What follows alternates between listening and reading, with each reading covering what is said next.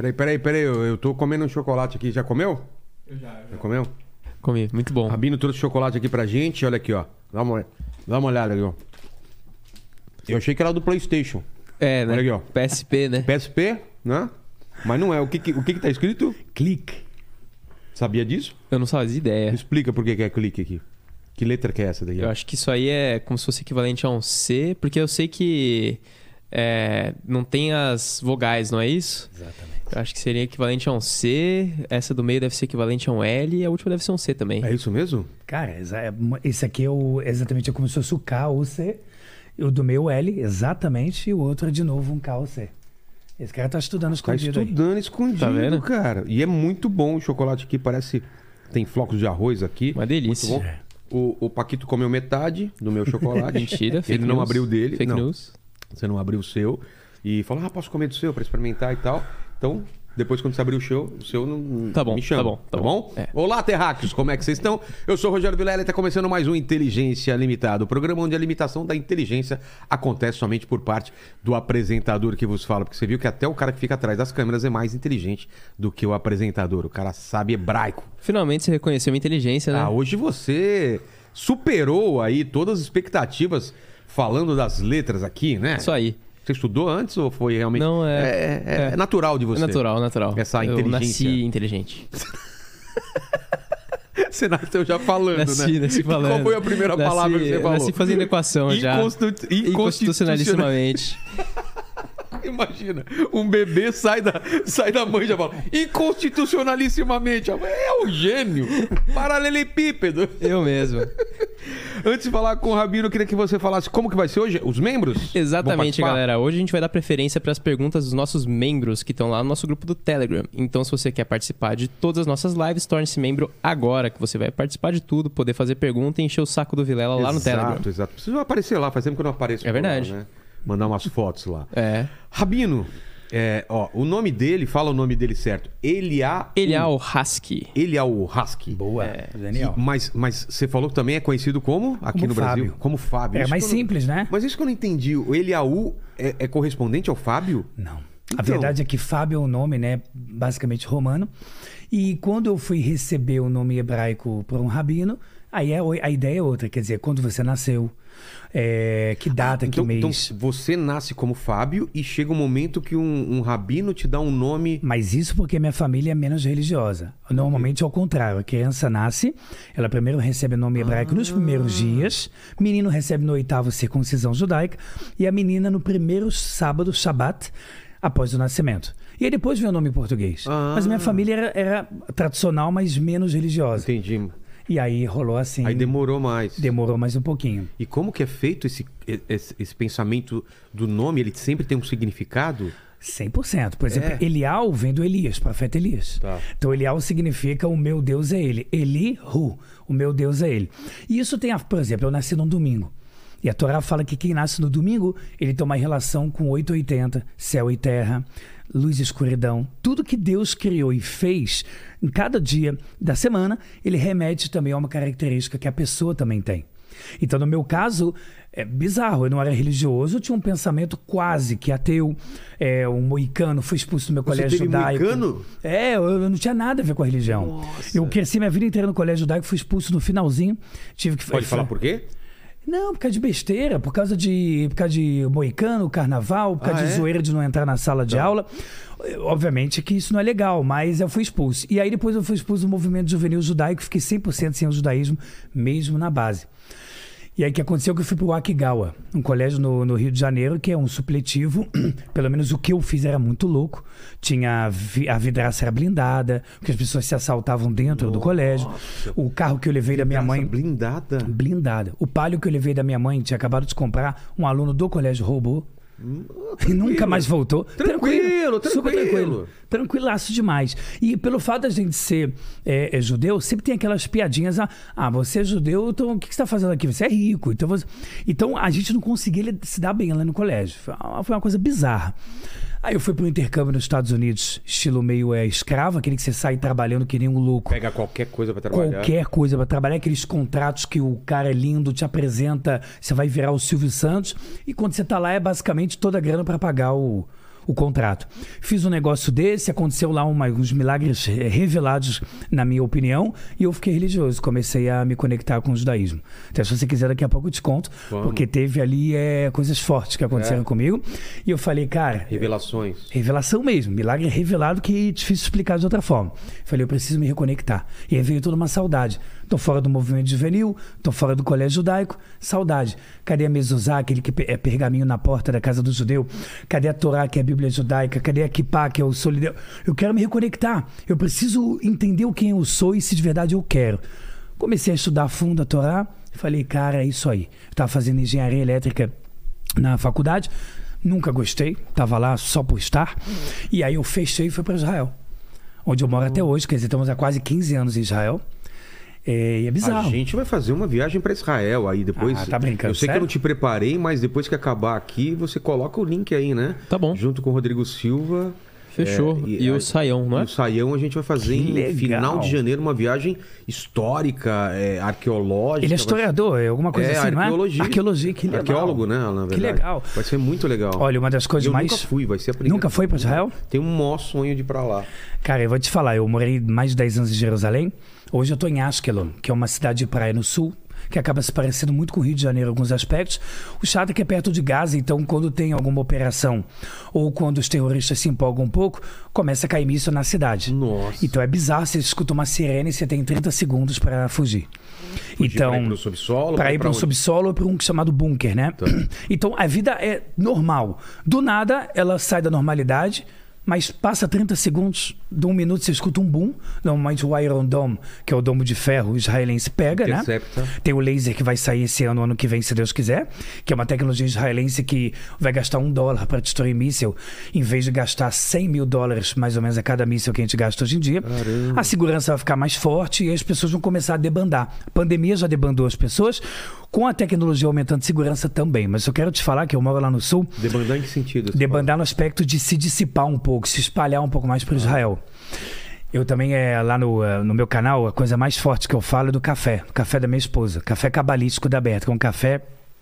Café cabalístico dá uma ideia. Café cabalístico, não tá Cabalístico, né? Uma coisa que você toma e vai ter uma revelação É, do vai final do ter, mundo. Cara, né? nesse nível. Eu não sei porquê, mas toda vez que eu vou tomar o café na aula, a galera fica. Cara, eu também vou tomar, tem que tomar o café junto. Co- como faz a receita? Aí eu começo a brincar, não, tem que subir no Himalaia, tem que só tem que ficar sete dias, que é o número sete. E eu vou zoando. Mas quando você estiver lá, eu quero muito que você tome esse café. Poxa, você quero vai dar uma levitada, vai, você vai ver que É? é muito bom. É, é emocionante. Já tô levitando aqui. Eu não pedi meu presente inútil, Rabino. Opa, vambora. Vamos lá. Trouxe aqui, obviamente, de Israel. Teve presente útil, que é- foi o chocolate aqui. Ainda tem mais um aqui, ó. Aqui, ó. Chocolate não tem muito erro, né? Não tem erro. Isso aqui, cara, eu vou te falar. Isso aqui é, a- é o coração do povo judeu. Isso aqui é uma, uma caixa, né? Onde você tem uma Tipo de uma... imagem de Jerusalém, né? Parece um púlpito, né? Uma- É exatamente. isso? Lembra um púlpito e ele é uma caixa de caridade. Ou seja, é uma caixa onde ele embeleza, ele lembra a palavra o tempo todo aos nossos olhos, está escrito tzedakah, que significa caridade e ao mesmo tempo justiça, porque no judaísmo é a mesma coisa. Caridade e justiça é a É mesma a mesma coisa? palavra. Você Olha só é uma pessoa justa e honesta nesse mundo se você faz caridade de verdade. Então a gente tem o dízimo, né, os 10%. A pessoa pode dar a mais, caso ela queira, até no máximo 20%, mas ainda assim precisa de uma permissão rabínica, a gente fala no judaísmo. 10% é obrigatório, fora o dinheiro que a pessoa coloca em casa. Então, essa caixa aqui eu trouxe para você porque ela representa o motivo que o povo judeu vive. Por que, que você vai em Israel hoje em dia você não vê mendigo na rua? Por que, que você vai em locais judaicos você não vê? Porque normalmente, se você tem um cara muito rico, cinco caras muito ricos e todo mundo classe média ajudando, não vai ter mais a pessoa super pobre. Não vai ter. Então, Israel é assim, isso representa o nosso coração. Senão, quando acabou o Holocausto em 45, a gente nunca conseguiria em 48 ter uma independência. Lembrando que a cada três soldados tinha pelo menos dois idiomas, sem arma, e a gente conseguiu restaurar a nossa capital eterna, Israel e Jerusalém. Então, tudo é em mérito disso aqui, que é a tzedakah e a caridade. Quando a gente olha isso, a gente está lembrando o que, que me faz justo, o que me faz honesto. Não é só minhas conquistas, a minha grandeza, mas é o quanto eu torno também os outros grandes. E isso é o nosso coração, coração do povo judeu. Pô, que, que bonito isso daqui. Vai ficar muito, bonito no cenário e tem todo um significado aqui, né? Tem. Espero aí que o, o Paquito e o, e o Lene contribuam aqui todo dia, né? Vamos- a gente pode colocar aqui o. Aqui aí não, não vai ser caridade, né? Colocar o nosso. Uma grana aqui para no final do mês a gente.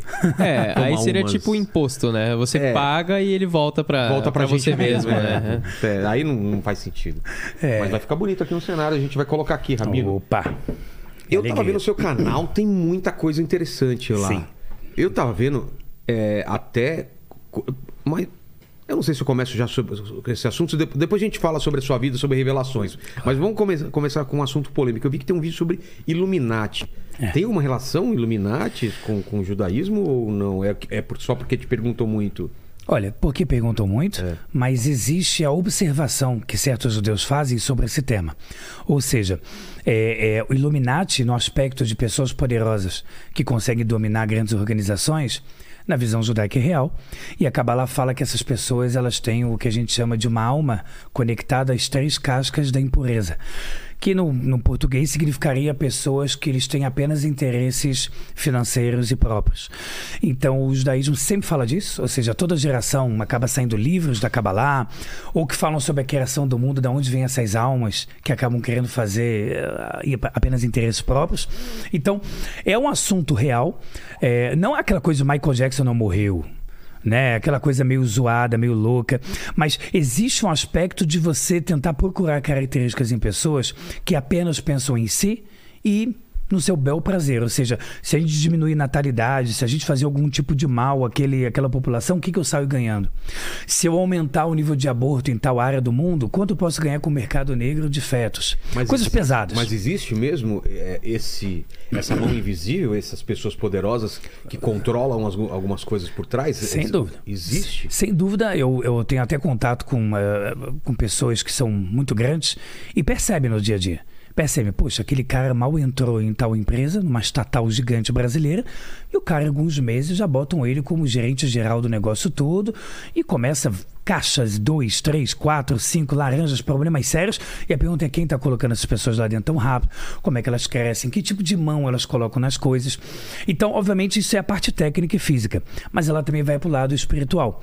A Kabbalah ela fala que para esse mundo funcionar em equilíbrio, ele precisa que o nível de santidade e de impureza sempre estejam nivelados. É muito louco isso, porque por um lado o nosso objetivo da criação é acabar com o mal. É.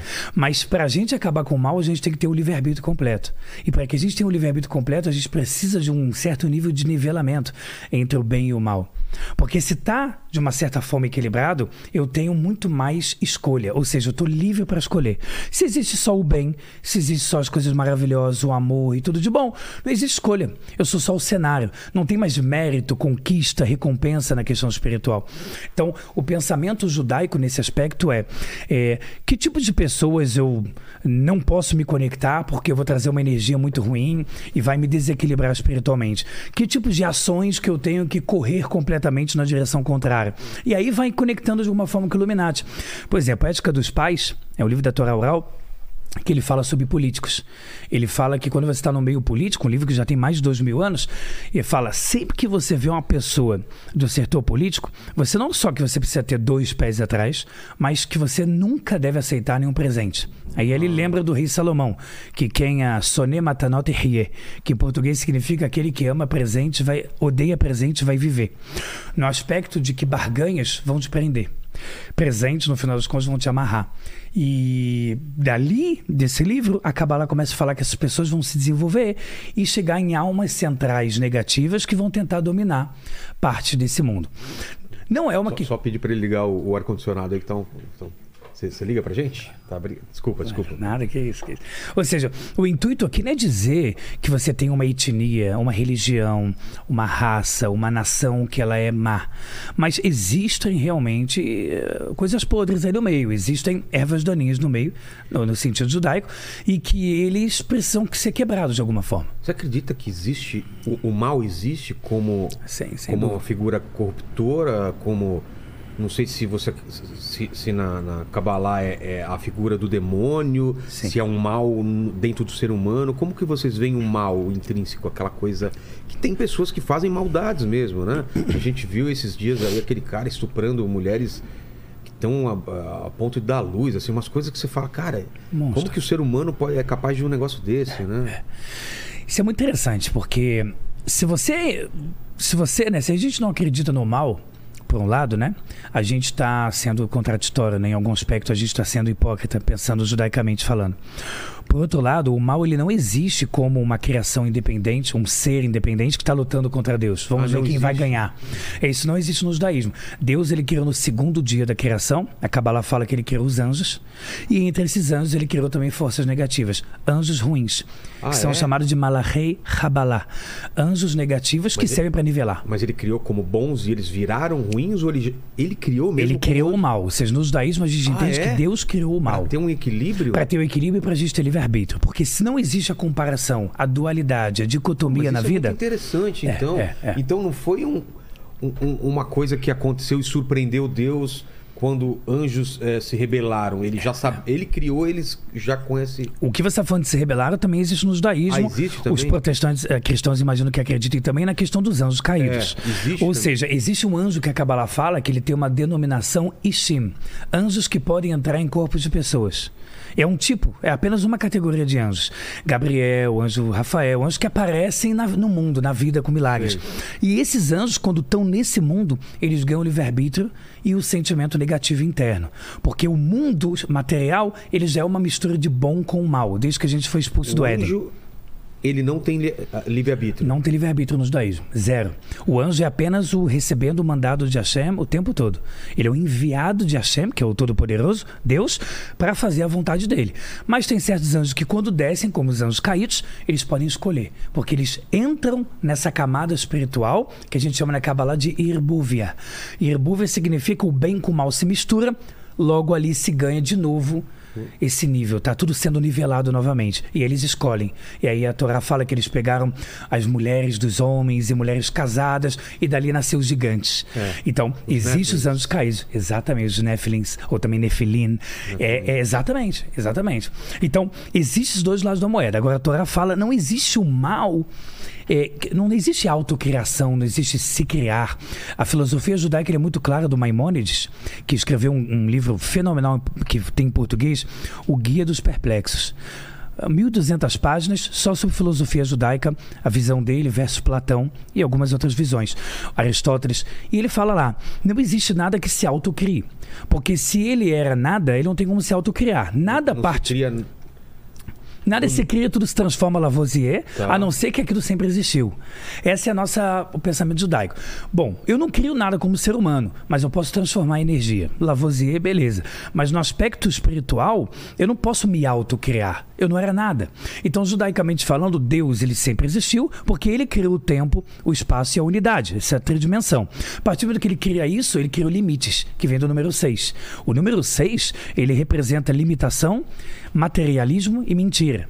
Por quê? Porque nós somos fechados por seis lados. A gente fecha lado esquerdo, direito, frente, trás, cima e embaixo. É daqui que saiu no mundo ocidental, ocidental, se eu não me engano o cristão também fala do número 666, o número 6, ele veio da ideia de que o materialismo te prende, ele é a mentira, ele está atrelado ao mal. Quando você vira o contrário, é o número 9, que, Que é representado o número da verdade no judaísmo. Ah, é? Então, nomes que dão número 9, a palavra escolha em hebraico dá número 9. Então, tudo que tem o número 9, ele tem algum pezinho numa coisa mais é, essencial, de essência trivial da vida. É o material. É o material. É o que nos prende. Exatamente. E o 9 é o que transcende. É o que transcende, é a verdade.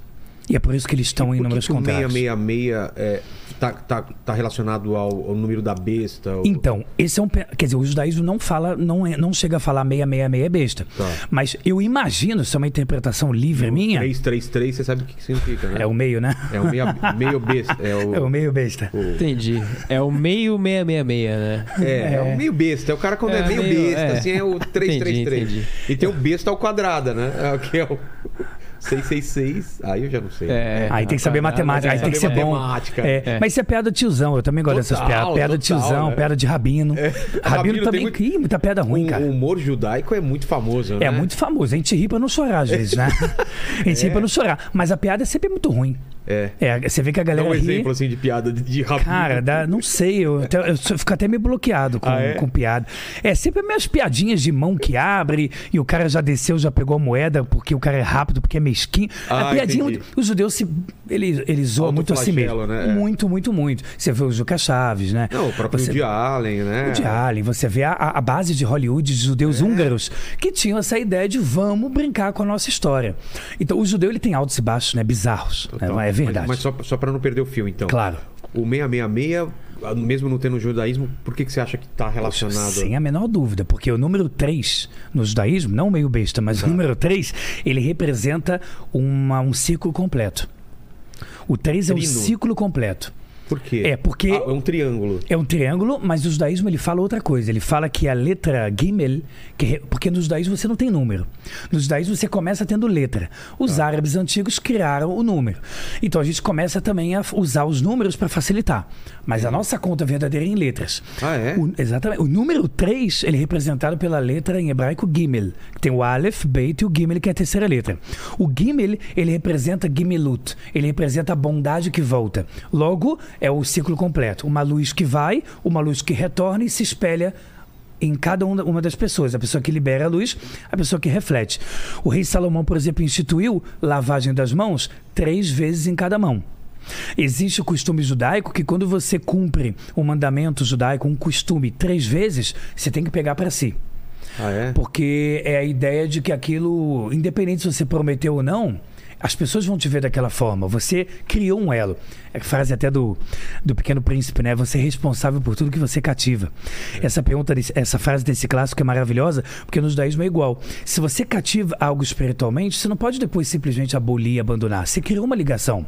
Você criou uma porta que através dela você vai iluminar, enaltecer certas coisas. Então, no cristianismo, a minha interpretação livre é essa: que você tem três vezes o número seis, que significa a completitude do mal, a completitude do espírito, do- do- da parte negativa. É o ciclo completo de tudo que é ruim.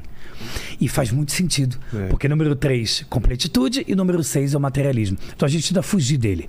Entendi. A gente tenta fugir um pouco do número 6 em várias coisas judaicas. Onde está o 9 na, na- no Toral? na- Então, na- o número 9 ele é representado pela letra Tet, que é a nona letra.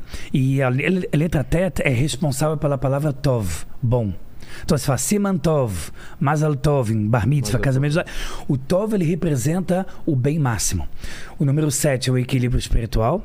O número 8 é o começo do, do transcendental, é quando você tem algo sobre a natureza. Por isso que a circuncisão judaica é feita no oitavo dia.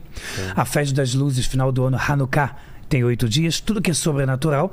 E o número nove, ele é completitude. Eu já passei, eu já passei pela época de transcender, eu já passei por altos e baixos. Eu passei até no meu equilíbrio, agora eu já transformei.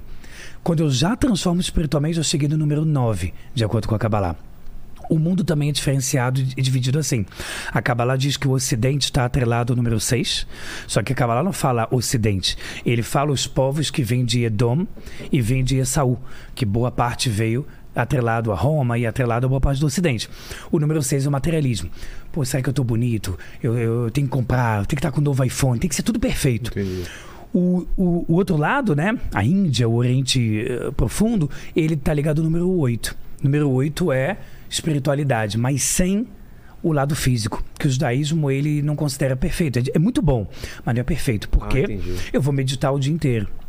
Ah, eu tenho órgão reprodutor, eu tenho órgãos. Eu tenho tudo que eu tenho no corpo, mas eu, eu, eu não vou procurar ou buscar utilizar. Então o judaísmo fala isso não faz sentido pra gente. Por quê? Porque se Deus deu essas ferramentas, é para você utilizar. A pergunta é só como. Você não pode deixar de comer, deixar de casar, deixar de ter filhos na visão judaica, porque é isso que Deus te deu para você espiritualizar esse mundo. Conhecimento, viajar. Viaja, usa de- o mundo físico para você poder elevar. Entendi. E transforme ele numa moradia para o Todo-Poderoso. do 6 e o 8? Tem, que aí é o número 7. Ah. O número 7 é o Shabat, sétimo dia da criação. Sete anos, nós temos o ano sabático, o ano que em Israel ninguém pode plantar e trabalhar na terra lá. E é uma promessa divina. Imagina, todo o sustento antigo era baseado em plantação. E aí que o judaísmo fala? No sétimo ano, você um ano inteiro você não trabalha. Você não trabalha. Você pega só o que nasceu naturalmente do sexto ano para o teu uh, usufruto e você não pode comercializar. E assim em Israel até hoje. É uma promessa divina que está na Torá, na, na Bíblia judaica, no Pentateuco. Que se vocês agirem assim, nunca vai faltar nada para vocês. Isso é uma coisa que sempre aconteceu. O povo de Israel, até hoje, nunca dependeu de modo é, trivial de alguma coisa porque ele não trabalhou no sétimo ano. Então isso é uma coisa que a gente carrega a, a gerações, muitas gerações. Mas não trabalhar no sétimo ano significa que nenhum serviço funciona? Então você pode trabalhar em qualquer coisa menos trabalhos que tenham a ver com a terra. Ah, tá. Então você pode trabalhar normal, você pode ter Shopping, empresa, pode- loja, tudo. Tá. basicamente tudo. Inclusive a parte de plantação lá e frutos você traz de fora, De fora. De fora. Mas a gente falou de vários números, não falou do número 4. Qual é a simbologia do Olha, número 4? do número 1 até o 10 é muita coisa impressionante. É. O número 4, ele tem ligação no judaísmo com os quatro cantos do mundo. Logo, ele tem ligação com as portas novas, novas oportunidades. Se você pega o número 4 na letra, vira a letra Dalet. E Dalet é a mesma radical da palavra Delet, que é porta. Então, espiritualmente falando, o número 4 ele está conectado à, à conexão com todos os pontos. Quatro cantos do mundo, quatro cantos de uma sala, ou seja, a sincronia e a sintonia que você tem com todo o ambiente que você vive. Então, no Ouça Israel, que é uma reza famosa judaica, que a gente faz, que é parte do que está escrito em Deuteronômio, Ouça Israel, Hashem é nosso Deus, Hashem é um. Porque Jacó falou isso para os filhos e é representado na, no livro de Deuteronômio. Quando a gente fala essa reza, a última letra que é Errad, um Deus, é a letra Dalet.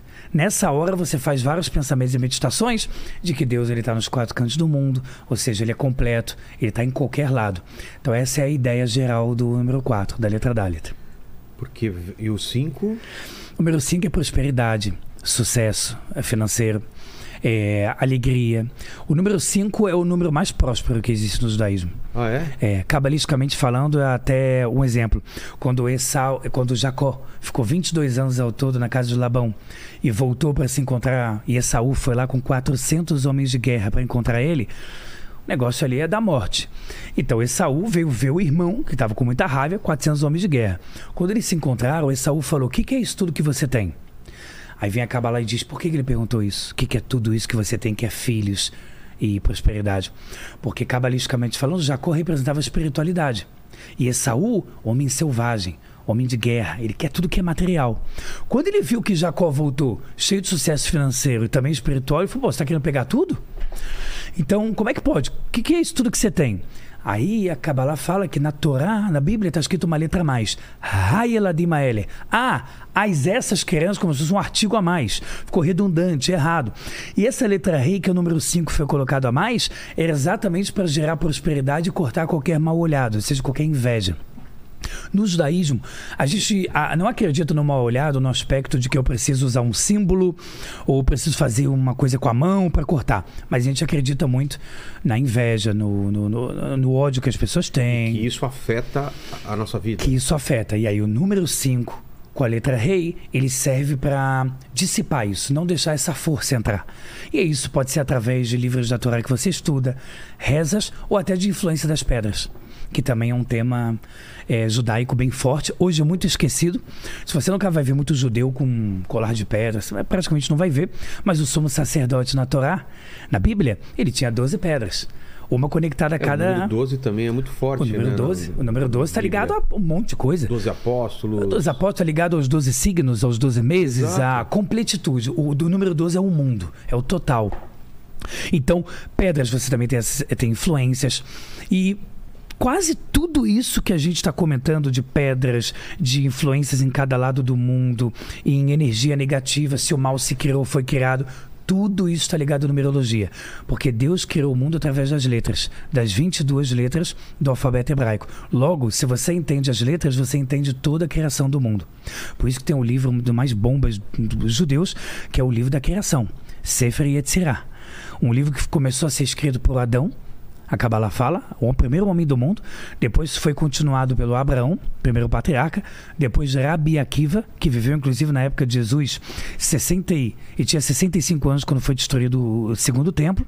E depois foi terminado pelo Arizal, 500 anos atrás, os maiores cabalistas. Esse livro fala sobre todos os segredos da criação do mundo, em letras. A ponto que a pessoa com meditações consegue chegar em níveis altos. Altos, aparecer no sonho de uma pessoa, conseguir modificar alguma coisa que tá, foi predestinada o mal, porque ele mexe nas energias. Inclusive é perigoso.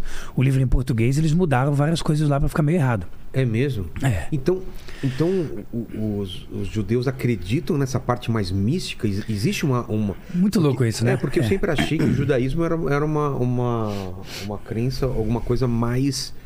É, parecida com o, cristianismo, Sim, né? Uma sim. coisa. é, porque na Bíblia, aí, aí a gente tava até conversando antes de começar aqui, né? É, é, tem várias coisas que são proibidas, adivinhações. Aí você falou agora em numerologia. Eu queria entender isso. A gente tava falando antes de ler as mãos, o que pode, o que não pode, o que é aceito, o que não é aceito. Vou até aproveitar e tomar o café. Toma um a gente, fa- a gente falou uma benção antes. É. E se quiser pode falar amém. Que aí eleva mais ainda. Então vamos lá. Baruch atah Adonai Eloheinu melech haolam she'akol. Amém. Então, O que que você falou? Vamos, eu quero saber também, né? ah, boa, eu boa, espero boa. que o seu pipi nunca mais cresça. Aí eu ia falei amém pra isso, não pode, É, né? vai que eu tô xingando É, tá vocês aqui, né? xingando, Opa. Então, vamos lá. Bendito é você, Deus, Rei de todo o universo, que tudo cria através da sua boca. Ou seja, é a ideia metafórica, né? Sei. Que Deus, através da palavra, ele cria tudo. E é engraçado, porque a gente tá falando de numerologia, É. tudo tem a ver com as letras. Essa é a única bênção que vem lembrar isso de forma clara. Tudo foi criado através das letras e das palavras de Mas Deus. isso eu acho fantástico, essa coisa do, do verbo, né? Que eu, eu sou o verbo, é a palavra. E, e eu, e eu, na minha vida, eu sempre experienciei essa coisa de como a palavra é poderosa, pro bem e pro mal. Daquilo que você fala, aquilo que você profere, eu não sei na vida das pessoas, mas acontece muito. Eu falo assim, meu, eu, eu queria muito que isso acontecesse. Eu imagino, eu falo. E às vezes também quando você tá mal, que você fala, pô, mas isso aqui. E aí é você começa a ficar pior. O- o- se as pessoas tivessem noção de quanto a palavra é poderosa, o quanto ela pode te elevar ou jogar você para baixo, e as pessoas que estão com você. Isso é uma coisa que tem base no Torá também, da palavra? Mas, de- é? mas assim, demais. É. A tal ponto que tem um livro em português que é bem interessante, que chama Revolução Iminente, que ele fala sobre judaísmo e ciência. Muita coisa de judaísmo e ciência. E lá tem uma pesquisa com esse, o rabino muito grande de Israel. Ele fez uma pesquisa no Japão em relação à influência da fala sobre a matéria. Eu tenho algumas aulas sobre isso porque é muito legal esse tema. Como eu consigo mudar energeticamente algo material através da fala que tem muito do espiritual? Ele desce da. A Kabbalah acredita que a alma divina está na mente, ela se equilibra com o coração e sai alguma coisa que a gente fala. Tá. A fala é a primeira materialização da alma. E depois vem a ação. Quando eu faço uma bênção, falo alguma palavra de Torá perto de qualquer. Espiritual, palavras de Deus, como se falou a palavra, eu estou elevando o ambiente e o local. Eles fizeram um teste lá, onde eles pegaram copos de água e num copo d'água, tudo isolado. Sim. Eles falam palavras de Torá, agradecer a Deus, só coisas boas e doces. E depois usam isso para congelar in vitro e olhar as moléculas depois a 200 vezes um. Depois fazem isso com um copo d'água que você não fala nada e com um copo d'água que você só fala coisa ruim. Palavras que são até proibidas, algumas na Kabbalah de falar, que é muita coisa negativa, e palavras óbvias que a gente já conhece que são ruins. Congela, in vitro e olha a molécula hexagonal do H2O. E aí ele, ele mostra nesse livro, isso hoje em dia já tem... é, já- já- Eu, eu vi esse teste até com música também. Ah, você viu? fala. É? Não, com música, com, com tipos de música. músicas diferentes, como reage diferente a água. É. uau. E aí a água mostra quando você fala. mini- exatamente, é? exatamente. Quando que que você fala aconteceu? palavras elevadas, gratidão, palavras espirituais de Torá, fica um cristal brilhoso e às vezes com o lado pro ouro. Simétricos, Dá-lo pra, né? perfeito. é. E quando você fala coisas ruins, eles se estragam. Exato. E aí eu fiz na minha casa um teste, que muita gente pode fazer em casa. Não pegue isso como o, o teste da sua vida, porque você tem chance de errar. É você pegar três copos de água e você fazer a mesma coisa e usar para você molhar plantas diferentes. Essa eu só molho com a planta de uma água boa, palavras boas, essa com nada, água normal, e essa com coisas negativas. O erro que muita gente faz é não isolar. Se você bota na mesa da tua, do teu jantar uma planta de sombra e o dia inteiro tá falando, não vai adiantar de nada. É. Precisa ser um ambiente isolado, faz o teste por 30 dias. É famoso isso. Ah, é? Tem coisas negativas que você fala que o feijão chega a não sair. Feijãozinho, que você brinca com feijãozinho para subir que não chega a sair. Quebra. Isso é. Eu é fiz em Israel com centenas de pessoas. Tem gente, mini- mi- minoria fala, pô, não aconteceu. Onde você botou? Sala, mesa, não adianta. Outra coisa, intuição. Ah, obrigado, valeu, amor, legal, tudo de bom. Não, você não tá falando nada de bom. Você tá, você tá como se fosse um papagaio. É. Coloca o teu coração, a Você tua tem que- intenção. Que, colocar intenção na, na, nas E a tua palavras. alma, porque Tua a alma. gente é alma. Se você só proferir uma palavra, você não fez nada. Então é legal esse negócio do cristal, queria até que você falasse depois do da música, porque é irado esse tema. A gente muda de forma imediata o espiritual sobre a matéria. Olha que louco isso. É quase que, não vou dizer prova científica, mas um ótimo teste para a gente poder sentir o quanto é legal falar palavras boas. E a palavra ela funciona como uma reza, a Torá fala também. É? A Torá fala que tem três tipos de reza. Uma reza é a reza do livro. Rezas que foram instituídas por rabinos, que eu faço três vezes por dia, até manhã, tarde e noite, o judeu e tal. Tem a reza, que é quando você abençoa alguém. Pô, cara, que você use com saúde, Deus te dê tudo de bom. São desejos. E tem as palavras do dia a dia. Sozinho, comigo mesmo. Cara, vai dar certo. Tomara que as coisas aconteçam como eu gostaria. E aí a Kabbalah fala que passam anjos, falam amém. Passam às vezes até almas de pessoas elevadas que por algum motivo estão vagando, falam amém. E tudo isso a Torá fala que te ajuda aquilo a acontecer. É, Isso aparece, é interessante que isso aparece na auto-hipnose. É. Na, de uma psicologia mais antiga. Não Freud, que era mais determinista, mas. Neurolinguística. e- Neurolinguística, PNL, né? Mas isso aparece em Jung, aparece Victor Frankl. Mas a, a Bíblia começa com um Deus, um Deus através da palavra criando, né? Exatamente, Deus exatamente. faça-se a luz. Ele, Exato. ele fala.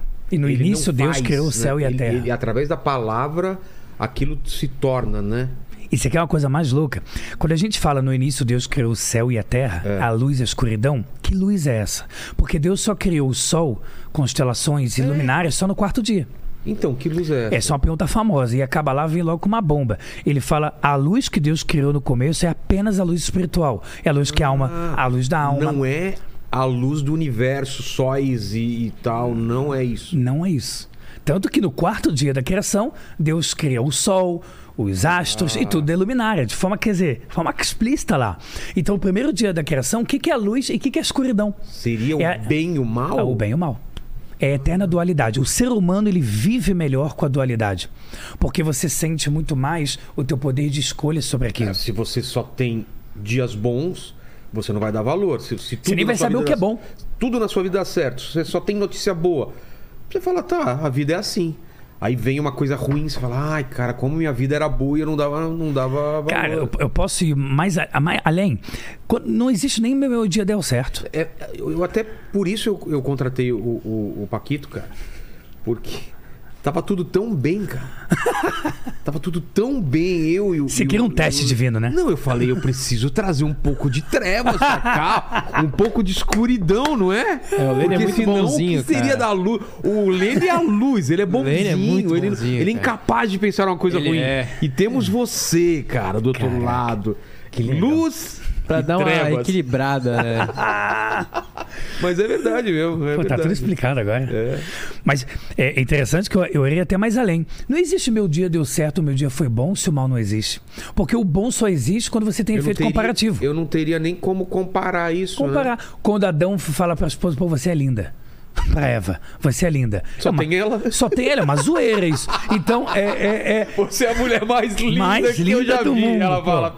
Tinha ela e uns macacos andando lá do lado. Pô, você é a mais linda. Não é um grande elogio. Então, o efeito comparação, o efeito associação, ele só pode existir se existem também nomenclaturas espirituais diferentes. Até o livro lá do Dan Brown, que ele brinca muito com nos Anjos e Demônios sobre matéria e antimatéria, É. ele é interessantíssimo, porque ele quer, ele, quer, ele quer provocar uma discussão filosófica que se a dualidade existe, ela tem que existir em absolutamente tudo, senão o mundo não está em equilíbrio. É verdade. E eu acho aquilo demais, porque faz muito sentido.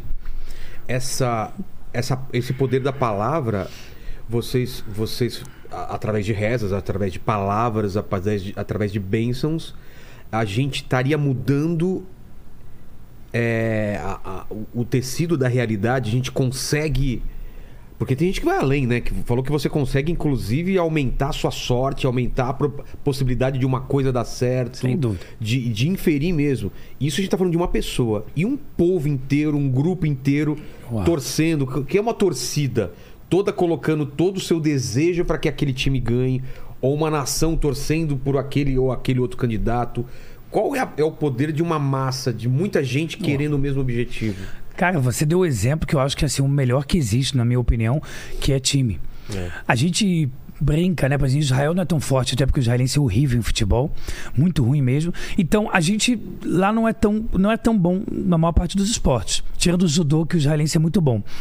Mas e Krav Maga que não pode ter campeonato, né? Porque se Krav Maga tem campeonato, a pessoa morre. Então um, um dos únicas Ah, é? lutas do mundo que Tão não pode ter letal que é. não pode ter, porque Krav Maga é pra você sair de uma situação terrorista, que o cara quer te matar, então não pode ter campeonato. Mas isso que você comentou da massa, cara, o time de futebol é uma prova disso. Muita gente né, diminui e tal, que besteira, a galera tá por nada. Muitas pessoas só voltam pro estádio por causa daquela vibração em sintonia. Aquela vibração em sintonia não dá pra explicar. A Kabbalah fala que um dos melhores sentimentos que se tem na vida é quando o sentimento que você tem no coração não consegue se explicar através da boca. O sentimento não sobe pra boca. Ou seja, é algo que é transcendental, parece que ele não entra na matéria. A vibração que as pessoas sentem, se emocionam, é muito mais pelo estado de sintonia do que o motivo pela qual eu estou vibrando. Ou seja, até uma vibração de apenas comemorar. Uma pessoa que não gosta de futebol, às vezes ele vai vibrar e até talvez se emocionar. É. Porque é a vibração. Agora, agora imagine então uma vibração em massa direcionada. Ou direcionada para um ponto de espiritualizar a matéria. De apenas fazer o bem. Cara, isso aí é uma loucura, uma revolução. Isso é uma revolução que se A gera. Fala que é capaz até de mover uma montanha, né? De tão poderoso Literalmente, é. poxa, os profe- o poder que os profetas tinham Exato. é louco, a, a ponto que Jonas fugiu, porque ele falou: eu, eu, eu não quero profetizar a destruição de uma cidade, em hebraico Nínive, porque ele falou: fora de Israel não existia profecia, se eu não estou espiritualizado, não tinha profecia, então ele fugiu. Ele fugiu de Israel para não ter profecia, porque ele sabia o poder que tinha da profecia, ele tinha medo de encabeçar uma coisa que ia destruir uma cidade. Às vezes o temor também leva a gente para o lado oposto. Às vezes a gente tem tanto temor a algo, barra medo, que a gente não se entrega, não se conecta. Isso aí é uma, uma outra filosofia, mas que acontece também muito no judaísmo. Mas isso você falou do poder da palavra, ele é impressionante. Ele, de uma certa forma, até científico, não toda a comunidade científica aceitou de modo absoluto, mas é muito interessante. E ele é filosófico. Quer dizer, pessoas estão sempre falando coisas positivas, pessoas que estão à volta de vibes positivas. O livro Milagre da Manhã, Desenvolvimento Pessoal, ele fala disso. Você basicamente é institui o, o teu estar pelas principais cinco pessoas que te rodeiam no dia a dia. E ele traz isso através de uma, de uma pesquisa americana de quantas pessoas você considera que é amigo, colega ou funcionário sem ser tão colega e quantas dessas pessoas você sente que influencia. Hoje em dia existe mais ou menos uma média em estudo de comportamento. Cinco pessoas, na maior parte das pessoas do mundo, você tem cinco que mais influenciam o teu dia a dia. Normalmente você escolheu pessoas que são parecidas com você, às vezes até em nível financeiro parecido com você. Não que isso seja um orgulho, mas as pessoas acabam querendo se identificar de alguma forma e que ele tem uma certa vibração que você. Entendi. Isso é muito legal, porque aí você consegue fluir junto. Você não precisa toda hora bater de frente. Pô, sair daquele local cansado. O ambiente daquele lugar era pesado e logo fui embora. Meu santo não bateu com dele. Essas visões eh, ditos que são 100% vibrações. Entendi. A gente falou sobre numerologia, eu tava eh, completando aquela pergunta que eu te fiz, né? Sim. O que, que é místico, o que aceita, o que não aceita no ju- judaísmo, né? Conversar Pois com é. os mortos, eh, adivinhação. Como que funciona isso? Muito interessante. Então, falar com mortos é uma proibição grave do judaísmo, porque você mexe no livre-arbítrio. Já que um morto, por exemplo, ele já sabe o que está acontecendo com você, ele já está expandido em alma, fora de um corpo. Então, ele tem uma conexão e uma, uma, uma vibração maior, mais intensa, com o tempo, espaço e unidade. Então, é proibido falar com mortos, como o rei Saul fez, e foi castigado pesadamente. Pra quê? Pra qual motivo? Ele fez porque ele estava com medo das guerras. Deus não estava mais com ele, ele já estava com o rei David. E o rei Saul queria alguma forma de ainda assim manter o reinado à força. E Deus falou: deixa. Deus em nenhum momento cortou o rei Saul à força. Falou: deixa o livre-arbítrio dele. Em algum momento ele vai ver que vai dar errado. Até o ponto que ele vai atrás de uma bruxa, que a Torá fala que é uma espécie de um mago, que ele mesmo caçava, no aspecto de pessoas que botavam idolatria em Israel. Lembrando que a visão judaica de povo, nação é só para Israel. Você, como judeu, não tem que ficar tentando, não existe proselitismo, ou tentar, ou isso aí não é legal, isso aí é idolatria pra gente. Não, faça isso em Israel, que é o nosso lugar. E aí, quando ele falou com essa bruxa, a bruxa trouxe meio que a força, a alma do profeta Samuel. E falou: como castigo por você ter me trazido aqui, você vai morrer amanhã. E aí ele foi numa guerra e foi morto. Então, é proibido falar com mortos. Adivinhação no aspecto de utilizar ferramentas de idolatria.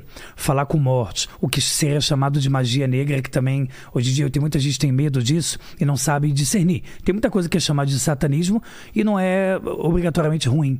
Às vezes a pessoa é uma pessoa maravilhosa não tem nada de ruim. Mas todas essas ferramentas que tentam adivinhar futuro ou utilizar ferramentas negativas, eles são proibidos no judaísmo. Por exemplo. Por exemplo, é, tarô. cartomante, tarô. Tarô. bola de cristal. Eu vou, eu vou utilizar um amigo espiritual teu para você psicografar. Entendi. Nada disso. Não pode usar nenhuma ferramenta. copo, sabe? Brincadeira, claro. claro, pô. Quem nunca não dormiu uma noite por causa disso, Meu né? Deus, que medo. Compasso. É. Muito louco. Mas no Rio a gente tinha coisa pior que era sair de noite na rua, né? Então a gente É. dormia também. perigoso. Já era mais perigoso. Mas é, o que eu quero dizer é que tem várias proibições desse aspecto. Isso também acaba confundindo. Bom, Elial, se é proibida adivinhação, cartomante, tarô, falar com o tudo isso, por que, que vocês então falam de Kabbalah? É. Por que, que existe leitura da mão? Por quê?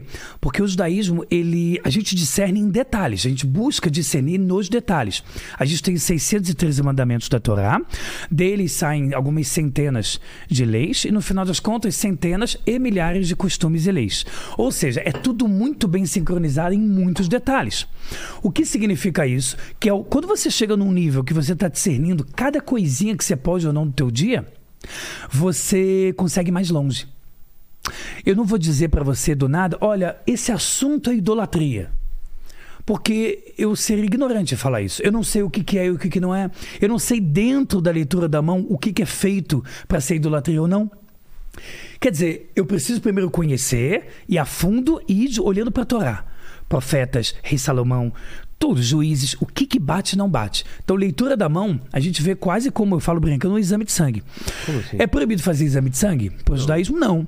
Mas é, é porque tem religiões que proíbem tirar sangue, né? Ah, tá. né? Então, por exemplo, é, é- é permitido. Por que, que eu- qual é o motivo que eu faço o exame de sangue? É para ver o meu status de saúde na maior parte dos aspectos: hormonal, vitaminas, minerais e tal. Bom, o que que é ler a mão? Ler a mão, você pode apenas olhar o presente, exatamente como se fosse um check-up, onde eu estou olhando como você está agora. Então, é proibido olhar futuro e é proibido ver vidas passadas. No judaísmo, a gente acredita em reencarnação, então a gente não pode olhar a vida passada. Na mão tem quantas vezes a pessoa veio para esse mundo, dá para saber o que a pessoa foi na vida passada, mas isso não se Judaísmo fala. acredita em reencarnação? O judaísmo acredita que a alma volta até se consertar. Inclusive, isso é parte do- da explicação da justiça divina. Quando é perguntado a um judeu, né, por que, que pessoas nascem com deficiências eh, físicas tão graves? O que, que ele fez para merecer isso? É. Normalmente, a, a- a fé geral de qualquer pessoa do planeta, dependendo da religião, Deus quis assim. E Deus faz por bem, acredita. Bom, a parte racional judaica também te dá uma outra resposta. Ele fala que as contas elas fecham e elas vão sincronizando de acordo com as vidas. Então, às vezes, uma pessoa numa vida passada, ela passou por um teste e ela não conseguiu, Ficou devendo? ou devendo, ou ela não conseguiu concluir o seu objetivo espiritual. Deus, para ajudar, coloca ele com uma limitação nesse mundo. Porque essa limitação vai fazer com que ele não corra atrás de certos pecados que ele fazia antes. Então, exemplos básicos. A pessoa usava, vamos para um la- lado mais filosófico. A pessoa usava as pernas para correr atrás de pecados e roubos e tal. A pessoa às ve- às vezes vem com uma dificuldade, ele é uma alma boa nessa vida. Ele é uma pessoa maravilhosa. Você a- ama ele igual a- ao, ao- ao próximo em todos os aspectos. Mas ele tem uma limitação que Deus colocou para ajudar ele no seu objetivo. Porque no judaísmo não faz sentido, no judaísmo, a pessoa nascer com sofrimento, sendo que todo o objetivo da criação é Deus fazer o bem e nos beneficiar. Quer dizer, por que, que aquela pessoa deficiente, problema de respiração e tal, e outra lá todo bambambam, bam, bam, todo bonitão, todo legal, é amado por todo mundo, não faz sentido judaicamente. Deus parece vingativo. O Jô Soares uma vez comentou isso para um rabino. Ele falou: Poxa, às vezes eu leio a Torá, eu acho que foi muito honesto da parte dele dizer isso, porque se você olha de forma literal a Torá, parece que Deus é, é vingativo. E isso é, é- não é legal. Quer dizer. Pô, fez, matou, fez, aconteceu. É, ele, veio, ele nasceu assim mesmo. Ele nasceu cheio de problemas, vai sofrer a vida inteira. Peraí, por quê? Não faz sentido. Deus criou o mundo para fazer o bem, amor, coisas boas. Fica parecendo às vezes que uma pessoa que é agnóstica não tem religião, parece que ele é mais paz e amor. do que a própria palavra. Que a gente está falando aqui, no caso, o, judaísmo a, a Torá. Fica parecendo, às vezes, que é até mais amoroso. Então, a gente precisa entender racionalmente os porquês. O judaísmo ele tem muito da racionalidade também. Então, ele é uma sinergia. O judeu, de uma forma geral, quando ele estuda a Torá, é muita razão. Tanto que a gente tem a Guemará, que é a discussão da Torá oral tal, tal, que sai discussões que chegam na Constituição. Quando é dito, ah, a cultura judaico-cristã criou parte da Constituição Ocidental. É essa coisa da Torá oral de discutir tudo. Nós temos mais de 60 tratados, igual de Constituição de país, sobre cada tema dos 613 mandamentos. E quando a gente chega em algo que é perfeito e completo. São 613 mandamentos, né? Que o judeu tem na Torá.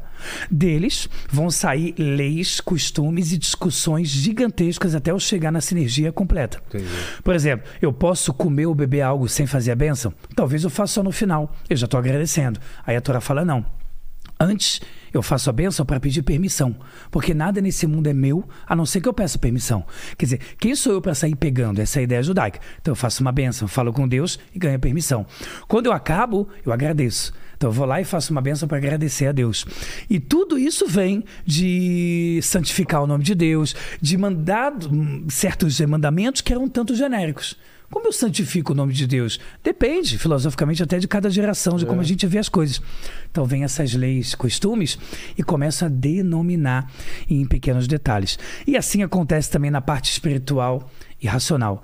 O judeu que está equilibrado espiritualmente, ele pega dos dois lados e ele não fica noia. O que é o noia?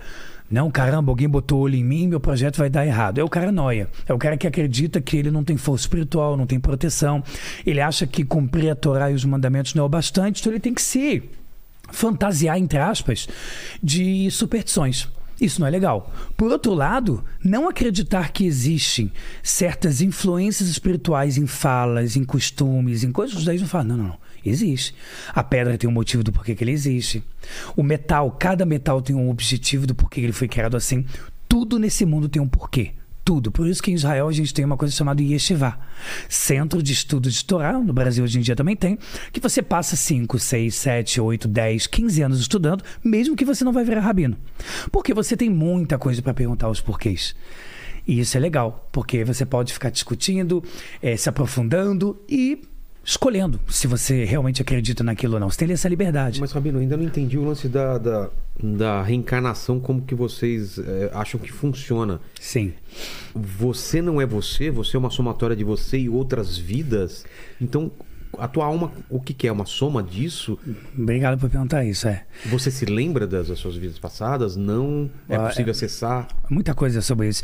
A alma é a mesma, né? A tá. Torá fala que você tem uma alma, você tem uma identidade, um eu interior que é a tua alma divina. Existe a alma animal, os quatro elementos, que está atrelado às características da personalidade humana. Mas a tua alma divina é o teu eu. Ele passeia pelas vidas até cumprir o objetivo no judaísmo. É... Aí você perguntou agora... Qual é o objetivo? Ou seja, seja, cada pessoa, dependendo de onde ele veio, de Adão, da onde ele veio, da criação, ele tem um objetivo, a Torá fala. Então, quando Adão, por exemplo, foi fazer o pecado, onde você estava? Eu estava na mão, eu estava na boca. Quer dizer, o meu poder vai ser a comunicação, meu poder vai ser as minhas ações. Então, a gente acredita que dependendo da fonte que a gente veio, humana mesmo, em Adão, a gente também vai ter uma certa conexão com o meu objetivo. Ao passar pelas vidas sendo a mesma alma, eu não tenho um somatório de almas, eu tenho um somatório de repercutório, quer dizer, de, de, de, de toda, todos os meus. É, todas as coisas que eu passei pela vida, né? De todos os meus, todos os meus feitos. E a partir daí, eu vou chegando no meu objetivo, e aí é um somatório de méritos e conquistas com a mesma alma. Se eu lembro de uma vida passada ou não, a maior parte das pessoas não lembra. Mas a Torá fala que a, quando a gente sai da barriga da mãe, existe um anjo chamado Laila, que ele toca, o nome dele, Laila é noite em hebraico. Ele toca, dá um toque acima da nossa boca e a gente esquece tudo que a gente é aprendeu nas outras essa, vidas. Essa, essa... A Kabafa, que é por isso que a gente tem e é por isso que ele está acima da boca. Que tem essa, esse vínculo aqui, né? Esse vínculo aqui. E a Torá fala por que, que a gente tem exatamente isso aqui acima da boca, porque às vezes você até sente algo do tipo, parece que eu já estive aqui, é. parece que essa pessoa já, já conhecia, mas você não vai conseguir falar. Você não vai conseguir expressar isso de modo racional. Então a Kabbalah fala que na barriga da mãe é revelado para você teu objetivo de vida, toda a Torá, todos os mistérios da criação e tuas vidas passadas. Quando você vai nascer, é recebido um toque você esquece tudo. E aí vem a pergunta: se eu aprendi tudo, É. por que esquecer? Qual sentido, E é? se eu já ia esquecer, para que aprender? É. então a resposta é: para que exista uma coisa chamada consciência maior ou saudade espiritual. Aquela coisa, você vai conhecer alguém e você fala, parece que essa pessoa é da minha família. Parece que eu já tenho algo com ela. São portas que vão se abrindo de modo subconsciente a princípio para que você acerte mais até chegar ao objetivo. E que acesse um pouco dessa memória apagada? Exatamente. Pessoas que vão no Muro das Lamentações, judeus, choram não é muito. possível. Pessoas não religiosas, falando de garotada é. que zero. Ele chora, fala, parece que a minha alma já viveu aqui, não quero mais sair de Israel. Não é o cara que é preciso falar noia, já é, o cara é fechado só por uma cabeça. O cara é ateu agnóstico no máximo. Não quero mais sair de Israel. Então, é, é, isso tem um porquê. É dessa memória apagada tipo Maybe Homens de Preto, só que espiritual, e que tem um motivo, para que eu acesse de vez em quando a minha consciência maior, para que eu saiba o objetivo. E aí isso leva a outra pergunta, quem é o meu eu? É. Porque se eu sou a minha mente e estou acessando a minha alma, não está meio errado isso? Eu não sou a alma. Como é que eu sou o cérebro acessando de vez em quando em lapsos a alma? Então, o meu eu é a alma divina perdida nessa mente física. Quanto mais eu me espiritualizo, me elevo, aumento em consciência e em sabedoria, eu consigo cada vez mais acessar essa, essa mente maior que é alma divina. Eu consigo ser mais a alma. Eu consigo aumentar em plenitude, compaixão, consigo deter raiva e outros sentimentos, porque não é só mais o corpo e a mente, é minha alma divina dominando. Esse é o objetivo básico da vida. Conhecer Deus para servir a Ele, número um, e se tornar uma pessoa plena em conhecimento de alma divina. Se eu sou alma divina dominando, eu consegui chegar no meu patamar mais alto nesse mundo. E sobre leitura de mão que a gente começou a falar e não terminou. A leitura de mão, então, ela é permitida desde que seja como um exame de sangue, de você Exatamente. falar o seu, o seu agora. Exatamente. Mas o que, como, como que se lê? então, por exemplo, na- você, você é destro? Sou destro. Destro. Então, você é homem destro, você vê na mão direita. Tá. Então, por exemplo, é, é, na tua mão. Posso dar uma olhada? Claro, claro. Então, na tua mão, por exemplo. Minha Eles mão é pequena, muito a, pequena. a- a tua mão pequena. É. Você é de qual signo? Escorpião. Escorpião. Então, mão, mão pequena com dedos curtos são de pessoas normalmente é, pessoas é, como é que eu vou falar? Pessoas não explosivas, mas pessoas que têm uma personalidade extremamente forte. Ah, é? Pessoas que são, que às vezes são um pouco teimosas, mas são pessoas que têm uma personalidade muito dura. Então, é, eu posso falar um monte de coisa da tua Mas mão. tem o lance da linha da vida, todas É, essas coisas. tudo, Tem? tudo. Tem a vida, dá pra ver o sustento financeiro, dá pra ver, dá pra ver um Essa linha, todo, todo mundo tem essa coisa. linha do meio aqui? Então, essa linha do meio que você tem aqui, na verdade, essa maior é a linha do coração e do sustento. Essa daqui. É, é. Aí, aí dá pra ver, por exemplo, os altos e baixos, dá pra ver as ramificações. Aqui, que coisa interessante, a tua linha da, da consciência, que é essa do meio, que é considerada a linha da sabedoria, a tua é atrelada com a linha do coração. Então, o teu elemento é água, né? No, na Kabbalah, que é o escorpião. Então, isso normalmente são pessoas que eles precisam estar num estado muito, muito verdadeiro e pleno nos detalhes que ele considera importantes para ele estar feliz. Ou seja, mu- muito detalhistas. São pessoas muito detalhistas, onde o conhecimento dele não é só racional, logístico, ele é muito atrelado à emoção, valores, basicamente. Os o teu conhecimento é muito atrelado a valores. Então, isso acaba sendo o teu, digamos assim, possivelmente o teu sucesso. Se você tem valores muito claros, se você é uma pessoa que não aceita se corromper por absolutamente nada, eu não falo financeiramente, ideias, Sim. Um merchan de alguma coisa que eu não considere correto, esse é a tua sorte. A tua sorte está denominada aqui. Essa linha E aqui. não tem fim, tá? Não tem fim. Essa aqui é a linha da vida. Essa que é a linha da vida? Essa é a tua linha da vida. Tem pessoas que a linha da vida não estão aqui. Deixa eu olhar outra Ah, coisa é? aqui também. Ó, aqui você tem uma outra linha de uma coisa que dá pra ver que você construiu recente, nos últimos anos, que é autoridade. Autoridade de as pessoas respeitarem, ou às vezes até ter um certo temor. Essa linha que você tem aqui. Se você tira uma foto hoje da tua mão e você tira daqui a um ano, Muda? vai ter um monte de coisa diferente. Ah, é? Sim, Nunca parei pra perceber isso. sim. Por favor, faça isso. É mesmo? Você vai achar curiosidade. Você vai lá, bota um álbum de fotos a celular. Já fiz, eu, eu É? vejo mão de muita gente. Por mais que eu não faça uma tendinha e falo. É, tal, eu quase não leio mão no aspecto de diariamente. Mas quando pessoas estão passando por alguma dificuldade, filhos, porque dá pra ver quantos filhos a pessoa tem a probabilidade de ter. Você tem o teu livre-arbítrio, né? Que tem a probabilidade Tem, de tem. filhos? Tem, tem, tem. Deixa eu olhar aqui. Eu preciso olhar essa tua outra parte da mão. A- Uhum. Aqui assim? É assim, mas pode virar do outro Aqui jeito, melhor assim. ainda. É, então, você tem aqui um filho demarcado de forma clara e você tem a possibilidade de um segundo filho.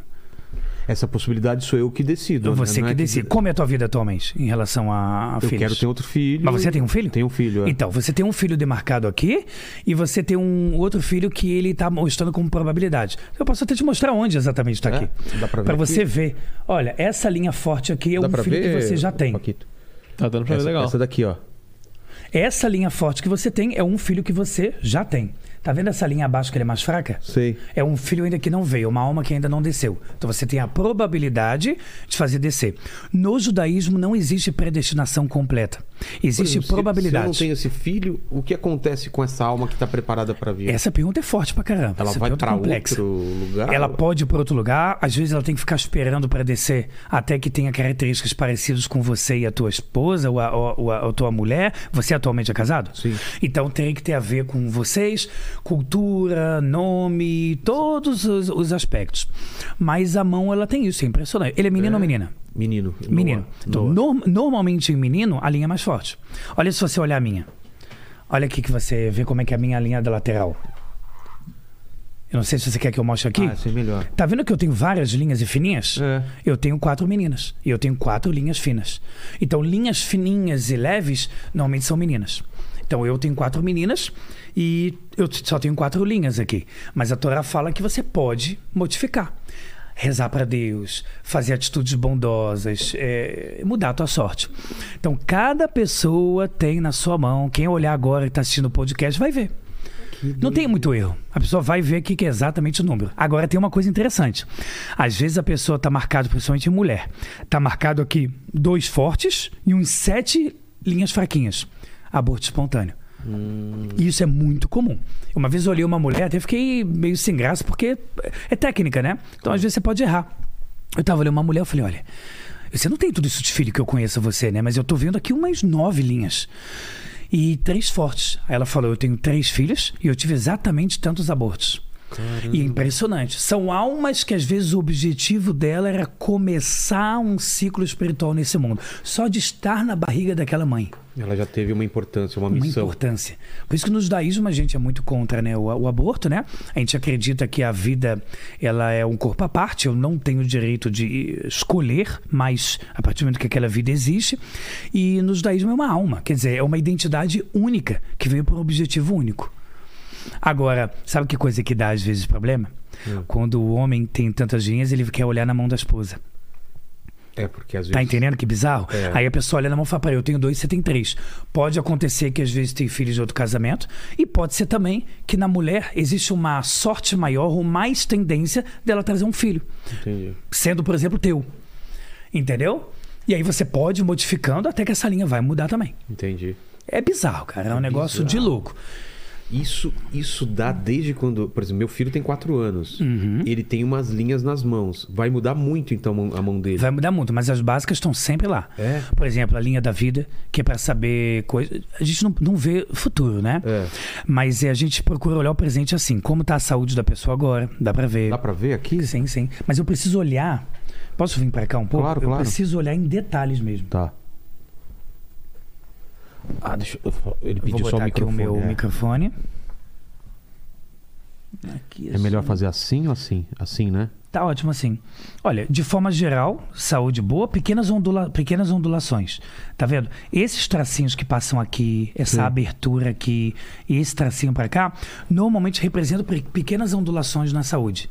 Ou seja, imunidade, nada grave, porque você, Sim. graças a Deus, você tem uma linha muito forte, que começa vai até o final.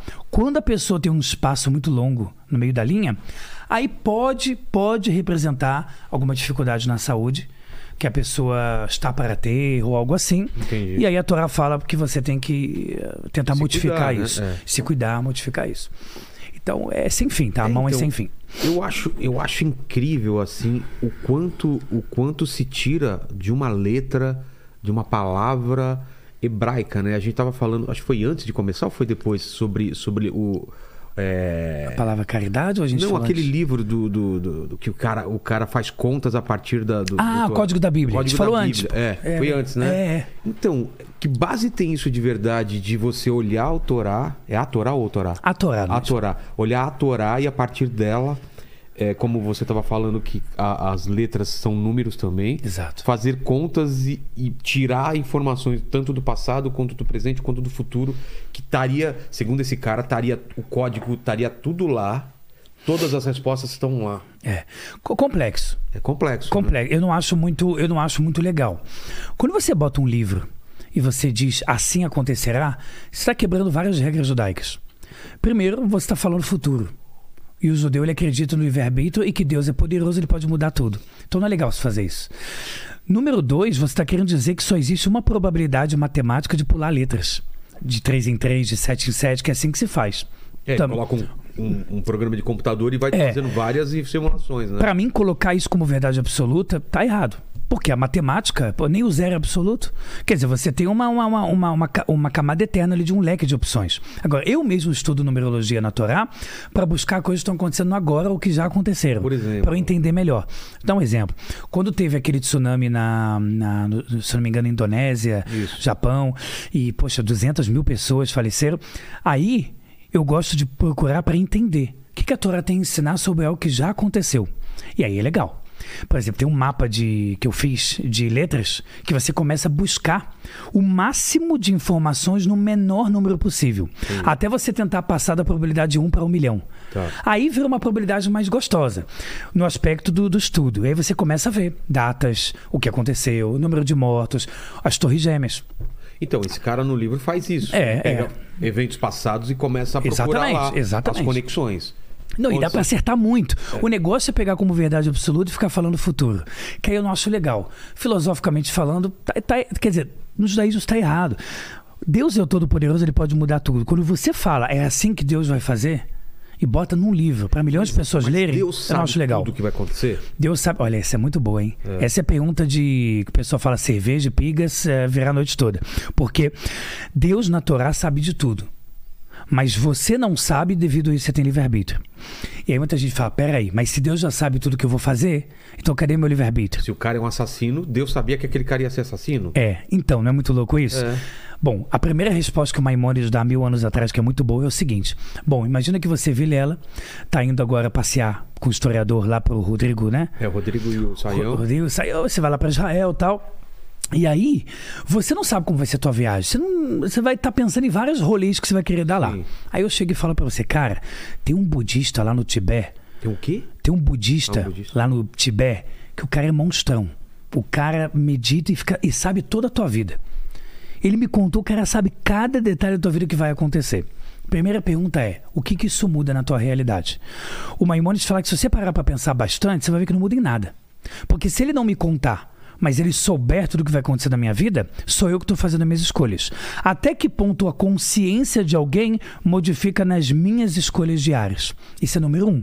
Tá. Número dois, isso que Deus já sabe de tudo, ele também não deixou de estar o livre-arbítrio. Porque ele também sabia que você poderia mudar uma coisa final. Exemplo, Deus já sabia que a pessoa ia ser assassina.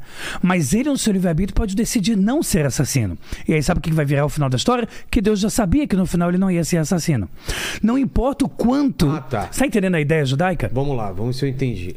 Deus sabe que aquela pessoa vai ser assassina, mas Deus sabe que ele tinha todas as alternativas pra mudar isso e por algum Exatamente. motivo ela não mudou. Exatamente. Exa- e se porque- essa pessoa no final deixou de ser assassino e virou um pastor, virou É. um rabino, por exemplo, Deus já sabia. Porque ele está acima do tempo, do Mas espaço. Deus não, não pode influenciar essa pessoa a não matar, por exemplo. Ele pode influenciar com sinais para te ajudar, mas ele não pode interferir no teu livre-arbítrio. Ele não pode simplesmente falar, pronto, não é mais assassino. É- é- essa é o que é, no judaísmo não existe. Não existe. E aí muita gente vem com a pergunta do faraó.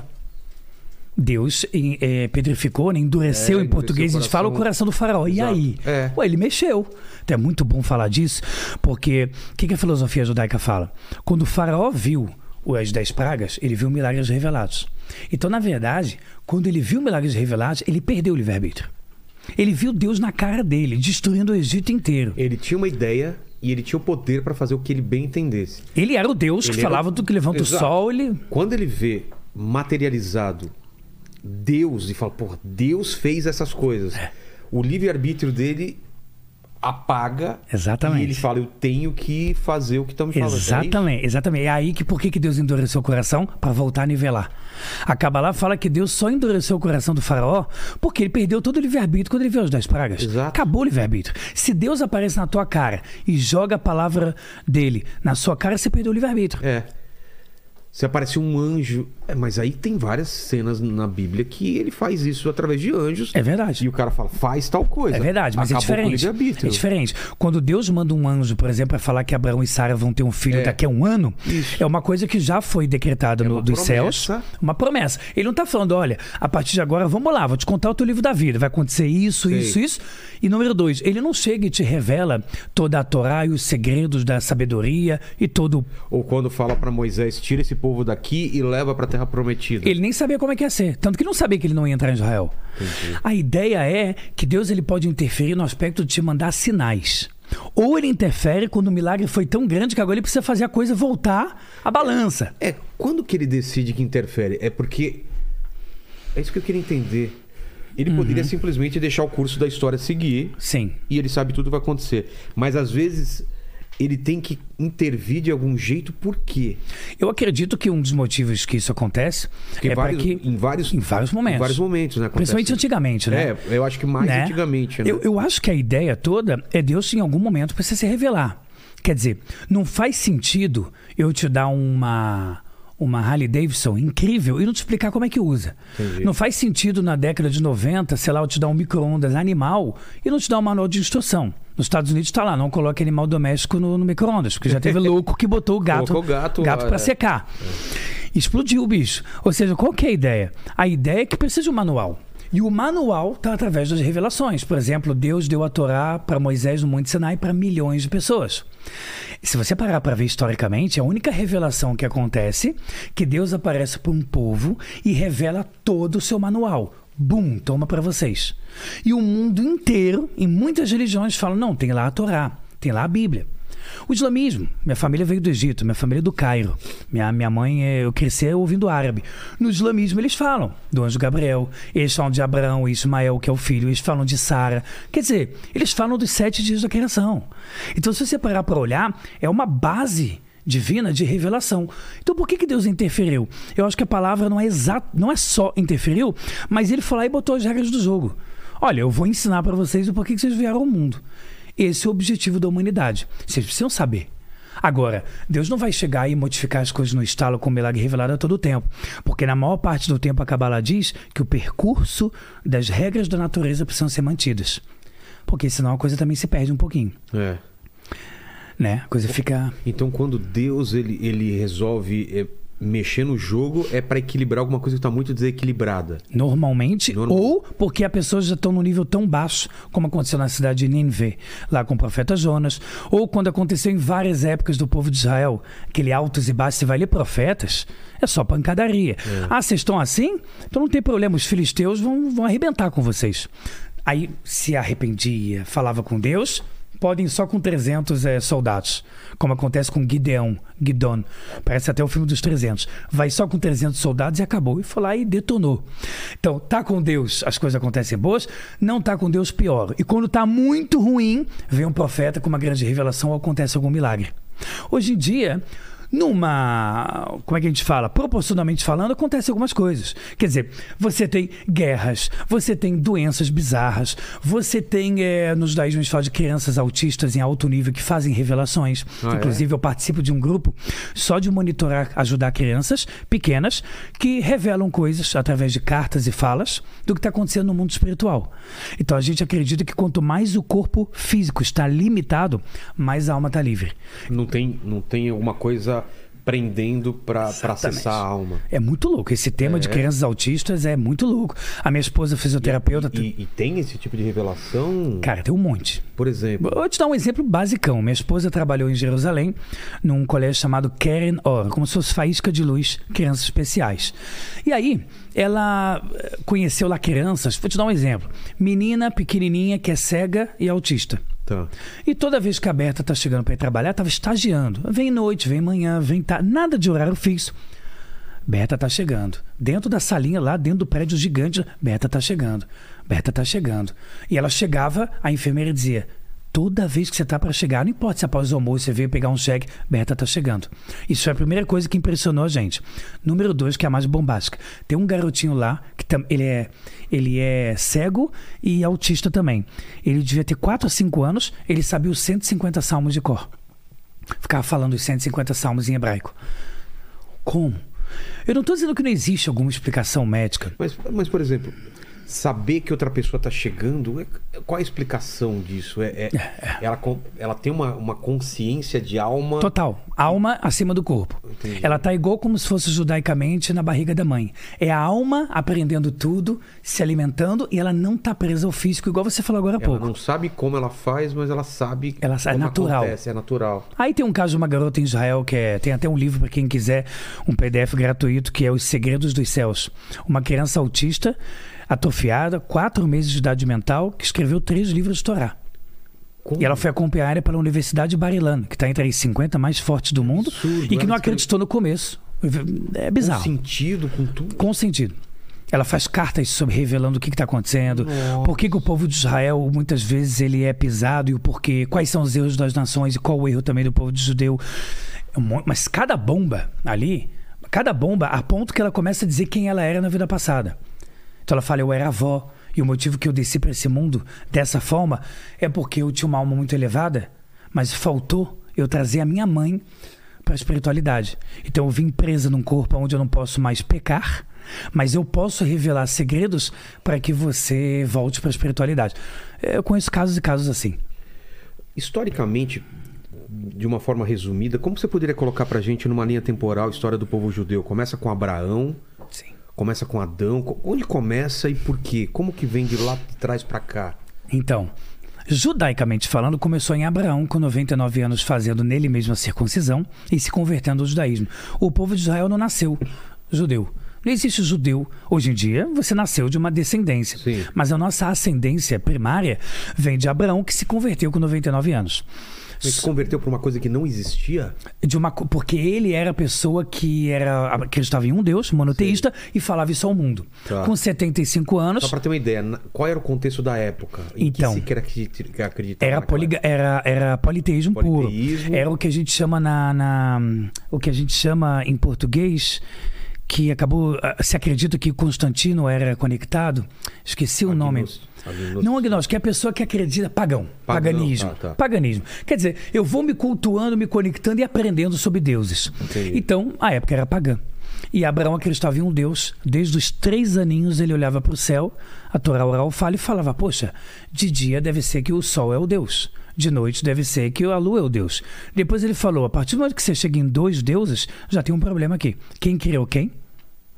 E se algum veio a existir, como ele se autocriou? Ele foi o primeiro filósofo judeu que falou: tem que existir alguém que já está acima do tempo, espaço, que nunca começou, sempre existiu e começou o negócio todo. Com 75 anos acontece a passagem da Torá, que Deus fala com Abraão pela primeira vez e fala: saia da tua casa, da tua moradia, da tua parentela e vá para a terra que eu vou te mostrar.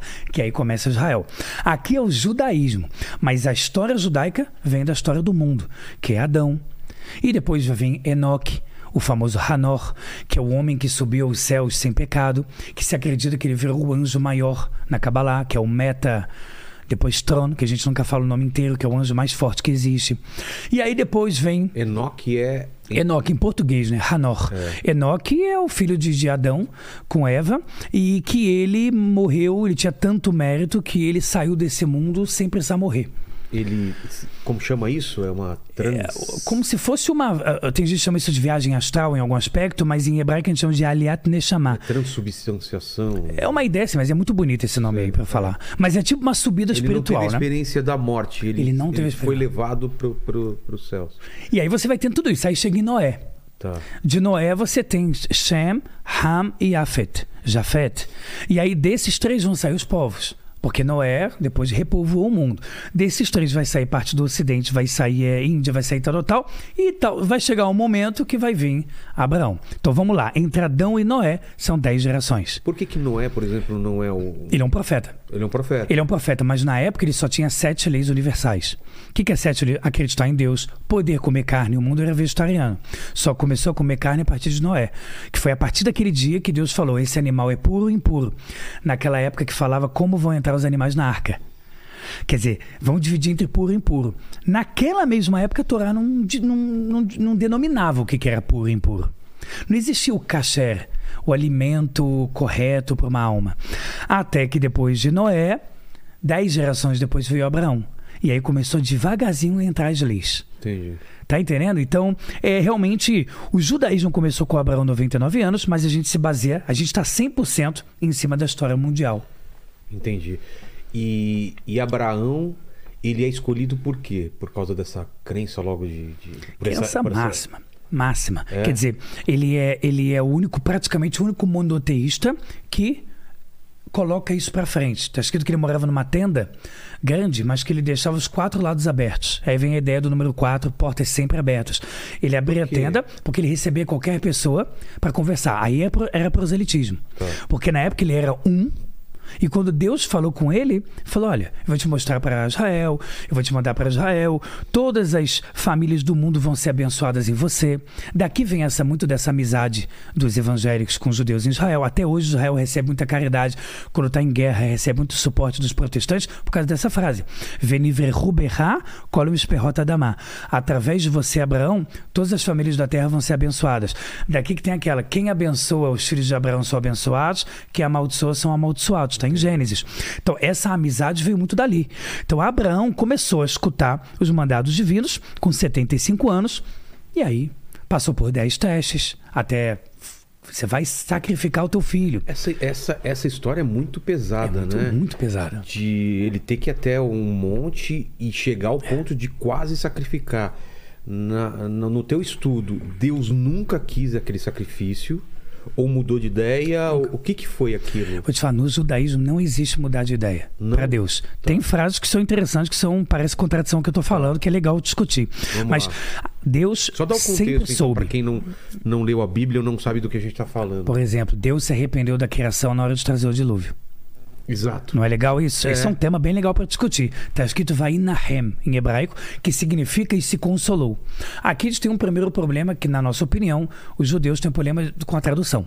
Se consolou é como se fosse assim: digo para mim, então, que isso não era o ideal. No português veio como se arrependeu. Mas em, em Isaías está escrito: Eu não sou homem para que minta, nem filho do homem para que se arrependa. Então, tem que ser um dos dois. A ideia judaica é simples: Deus sempre já sabe de tudo, porque ele criou o tempo. Se ele criou o tempo, ele já está lá na frente, ele já está na era, hum, digamos, messiânica, ele já está em tudo. Mas você faz a tua escolha. Deus ele queria testar Abraão. Ele queria saber até onde Abraão ia chegar. Mas ele já decidiu, desde a criação do mundo, que ele não quer aquele sacrifício, porque é um ser humano. Claro. E não existe sacrifício humano no judaísmo, na Torá.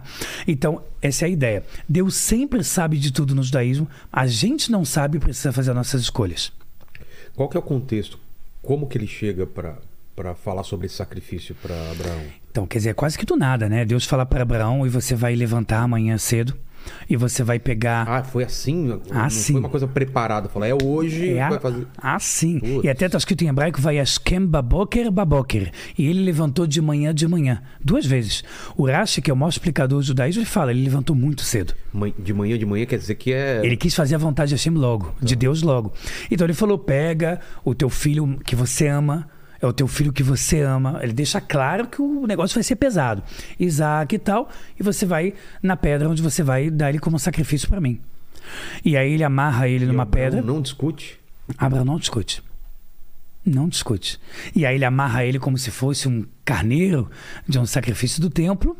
E na hora que ele está amolando a, a, a, a- quer dizer, a faca dele, ele vai fazer um movimento e vem um anjo. Fala, Abraão, Abraão. E a Torá fala que ele falou Abraão duas vezes, porque ele estava tão focado em fazer a vontade de Deus, que ele não pensava em mais nada. Então ele precisou ser chamado duas vezes. É polêmico, porque fica, poxa, e se tivesse matado? Né? É. Eu acho que, eu acho que, de- eu acho que Deus é uma coisa maravilhosa que, eu, que, que é o amor que, que a gente deve ter por Deus. Eu acho que Deus ele não ele quer que a gente entenda profundamente o que ele fez e não olhe a um primeiro uma primeira interpretação, uma, uma interpretação digamos assim pequena.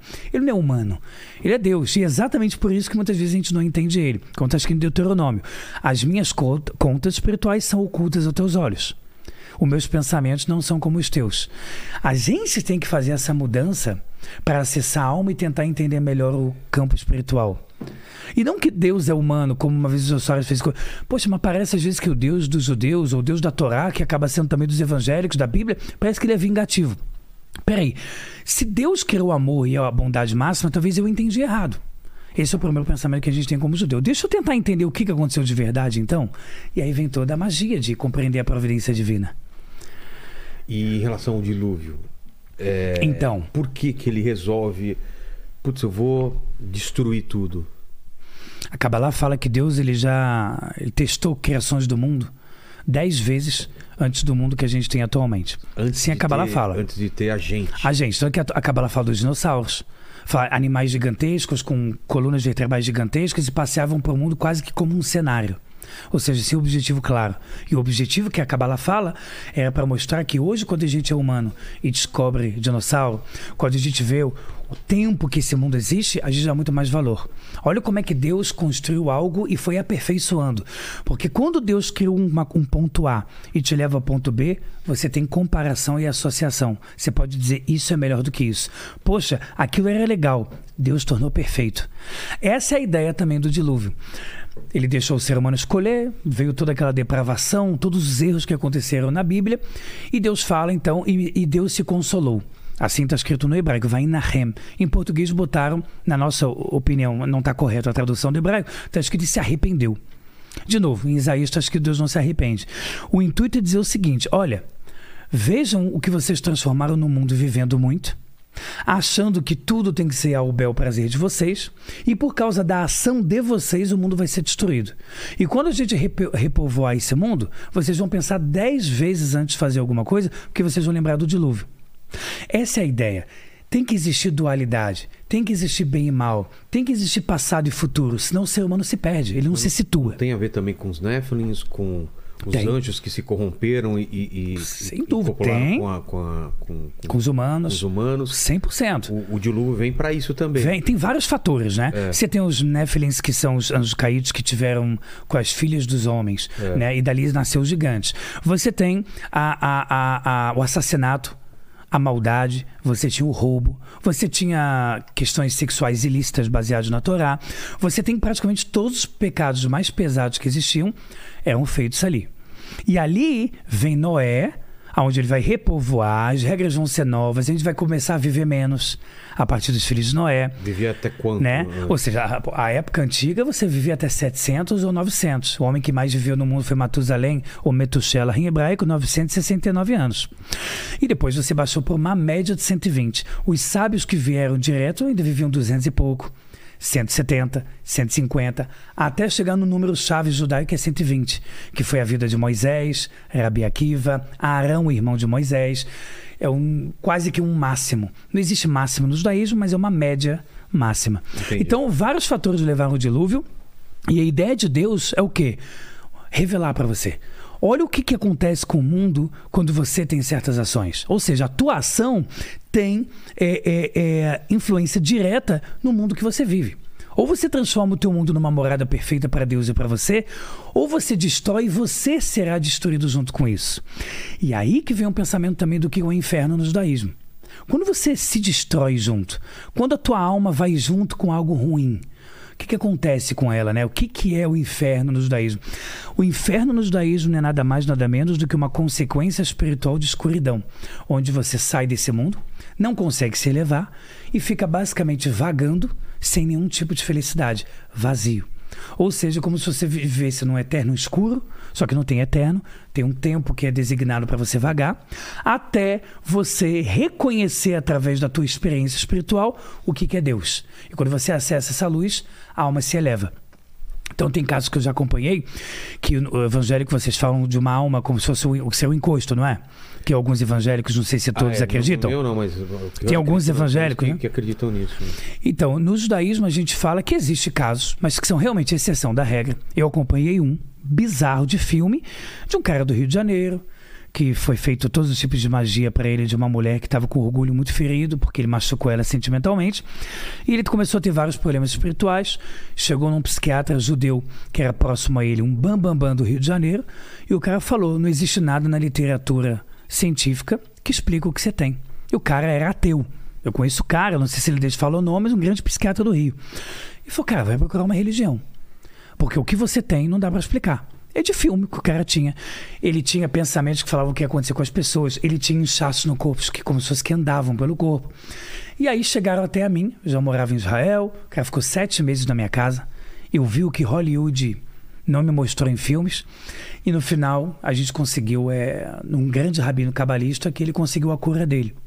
Mas isso é O que, que era? Era um. eram almas que estavam dentro dele. E como que entra? Cara, é, é muito louco, porque existiam três almas dentro dele. Uma era de um judeu que se dizia ser da época do Segundo Templo. Nossa. Pode ser verdade, pode ser mentira, porque almas é, é, negativas elas podem mentir. Tinha um índio que dizia que mexia com todos os tipos de idolatria e negação de um deus. E tinha um matador de aluguel, que era de um estado de Minas, e que ele falou que a alma dele não, não se elevava mais. Qual foi a porta? A porta, de acordo com a Torá, é o sêmen em vão. O que que é o sêmen em vão? É você ter uma relação sexual ilícita com alguém que você não é casado, com alguém que você só quer utilizar pelo prazer. Vambora, vamos fazer orgia. Então essa espiritualidade... Cuidado aí, viu, Paquito? Eu acho não, não, que. tô, tô sossegado. Tá sossegado? Então, é, Tá bom. bom, então. atualmente, pelo menos. O cara é bonito, então ele tem que tomar mais cuidado É. ainda, cuidado dobrado. Mas tem essa Tem questão. essas portas de entrada. Aí aconteceu isso, e aí... Mesmo ele sendo ateu, não acreditando em nada. Judeu, cara.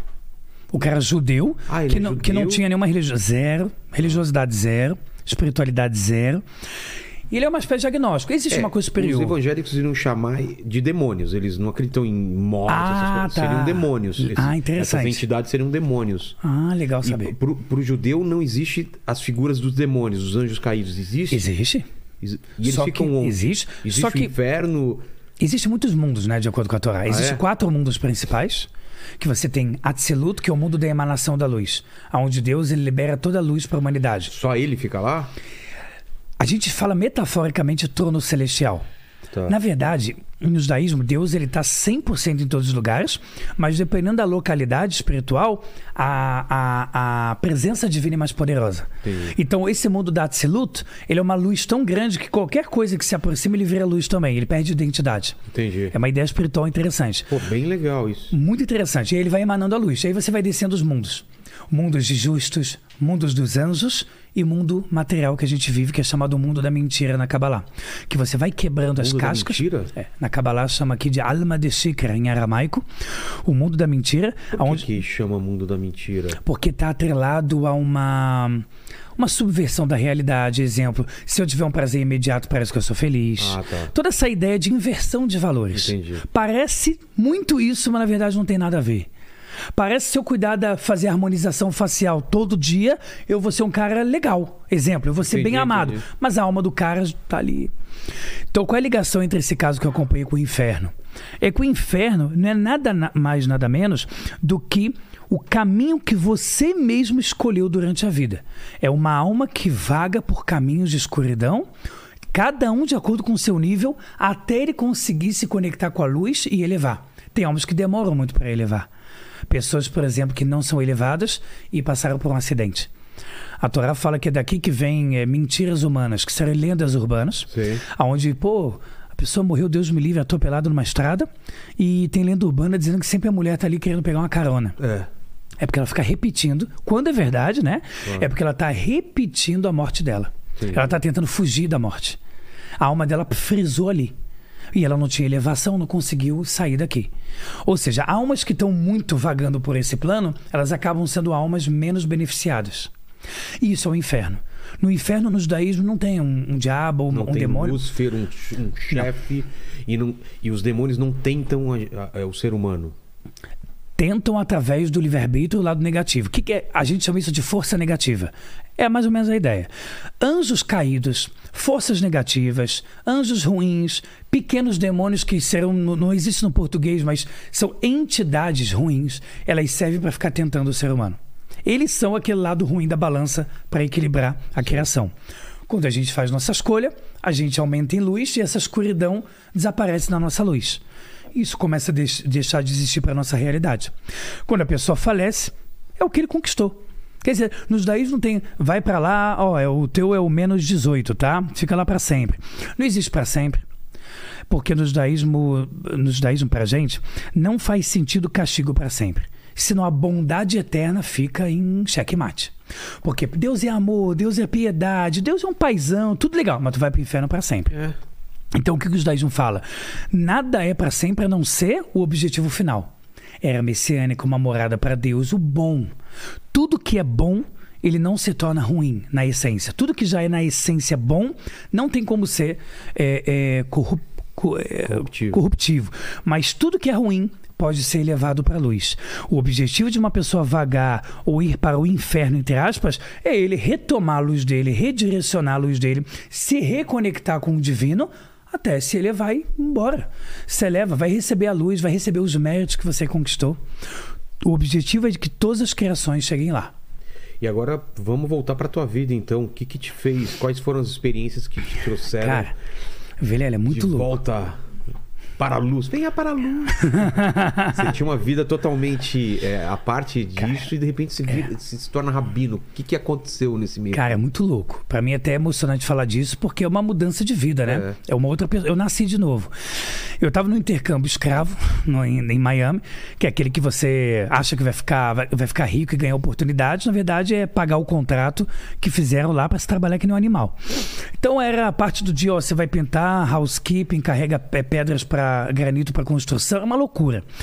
Assim que eu cheguei, eu dei uma de louco, era sexta-feira, eu falei, cara, eu sou judeu.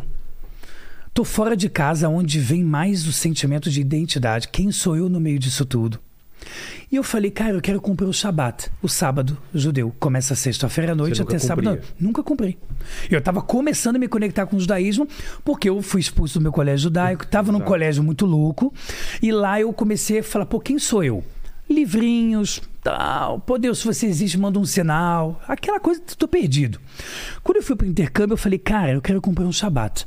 Só que eu não sabia como é que era a visão, como é que o americano tem em alguns locais, sem generalizar, com o hispânico, que eles chamam, que é quando você vai vir trabalhar lá de modo simples e humilde. Os caras te veem com, de uma forma horrível.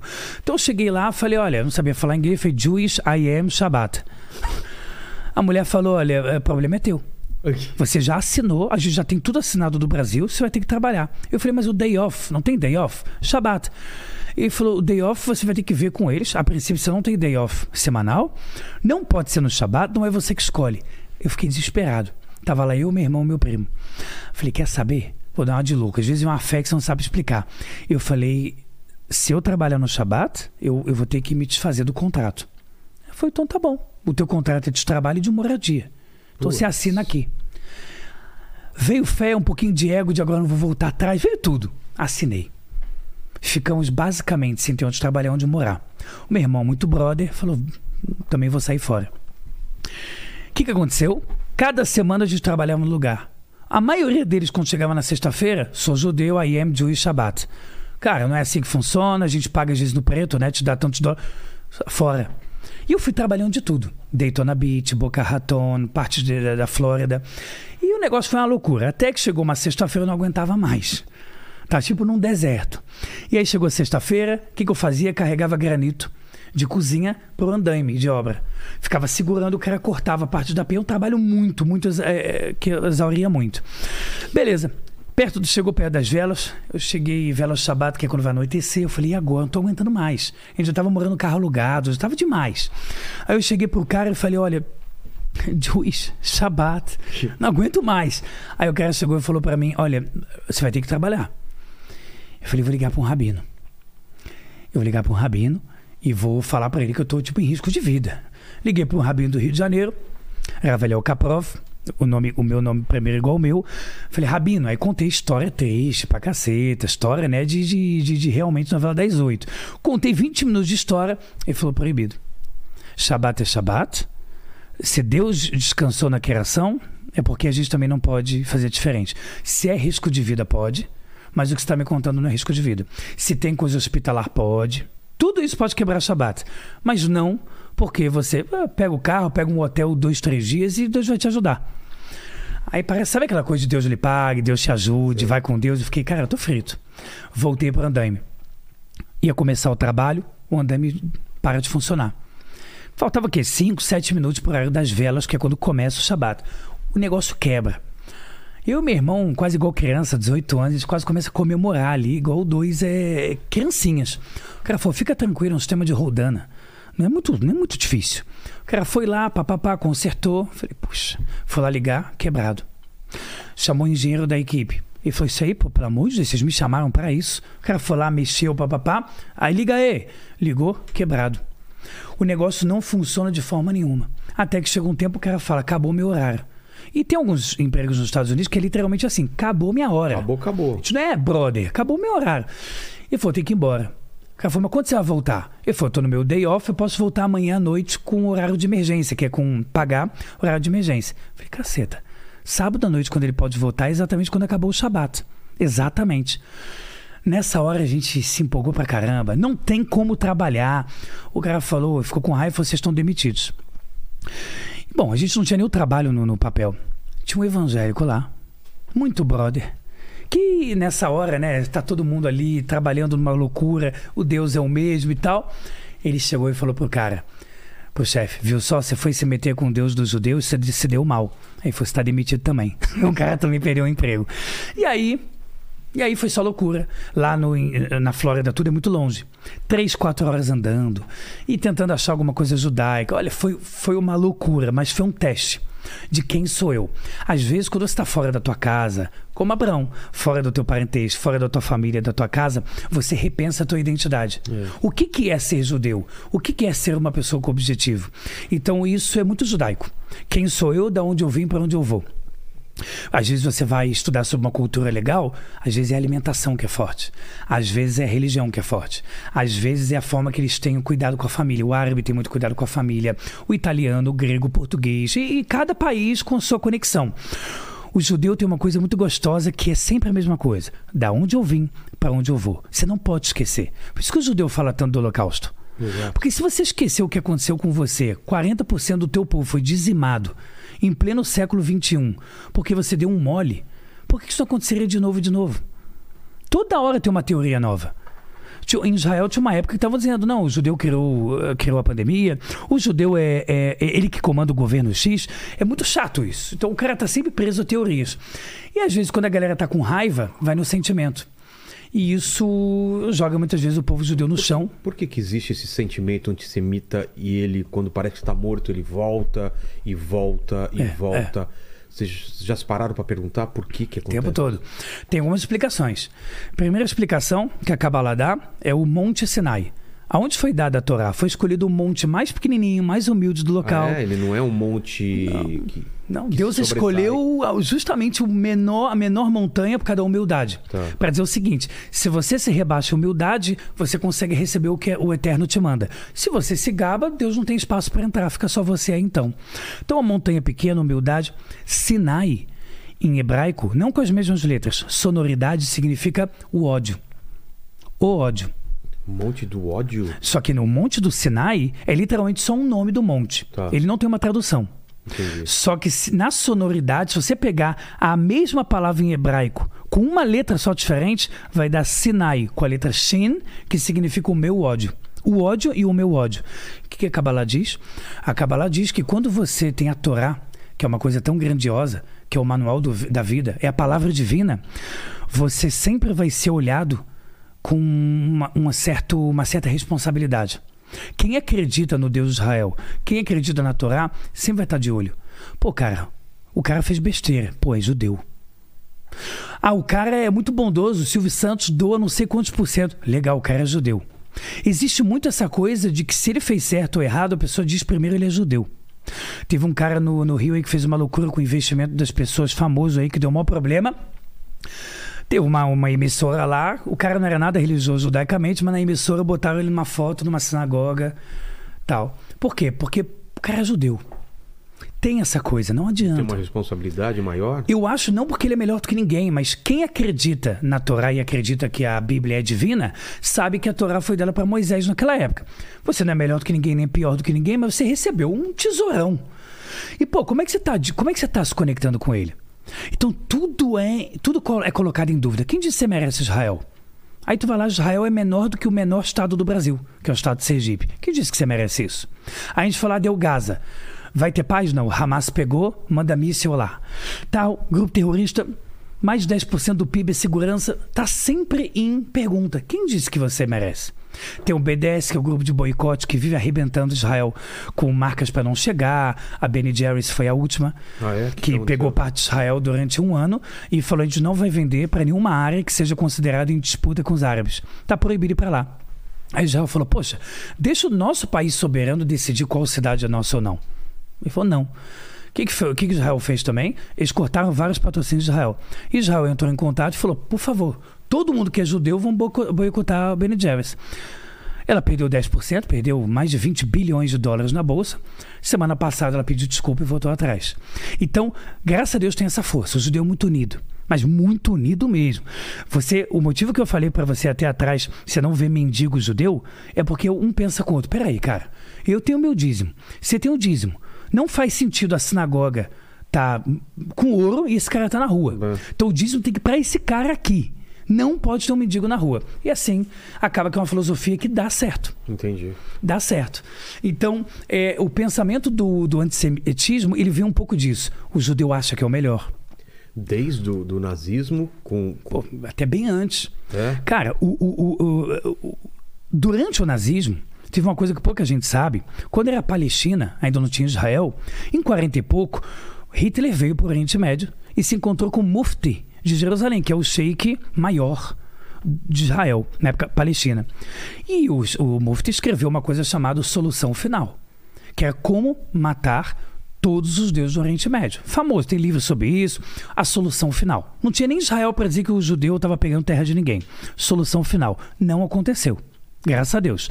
Aí 47 foi Oswaldo Aranha até presidia brasileiro, ele presidia na ONU, tal, foi votado, por pouquinho a votação foi lá, pode votar, o judeu pode votar para Israel. Quando a gente voltou, continua essa coisa. Então o nazismo tinha isso, na época do comunismo tinha isso, porque o comunismo não, não gosta de, não quer Deus. Se você estuda Sun Tzu, o livro da arte da guerra, milenar chinês. Não tem. Não tem Deus está acima disso, hierarquicamente, espiritualmente. Não tem. Rússia não tem. É a mãe Rússia, pô. Quem manda em você é a mãe Rússia.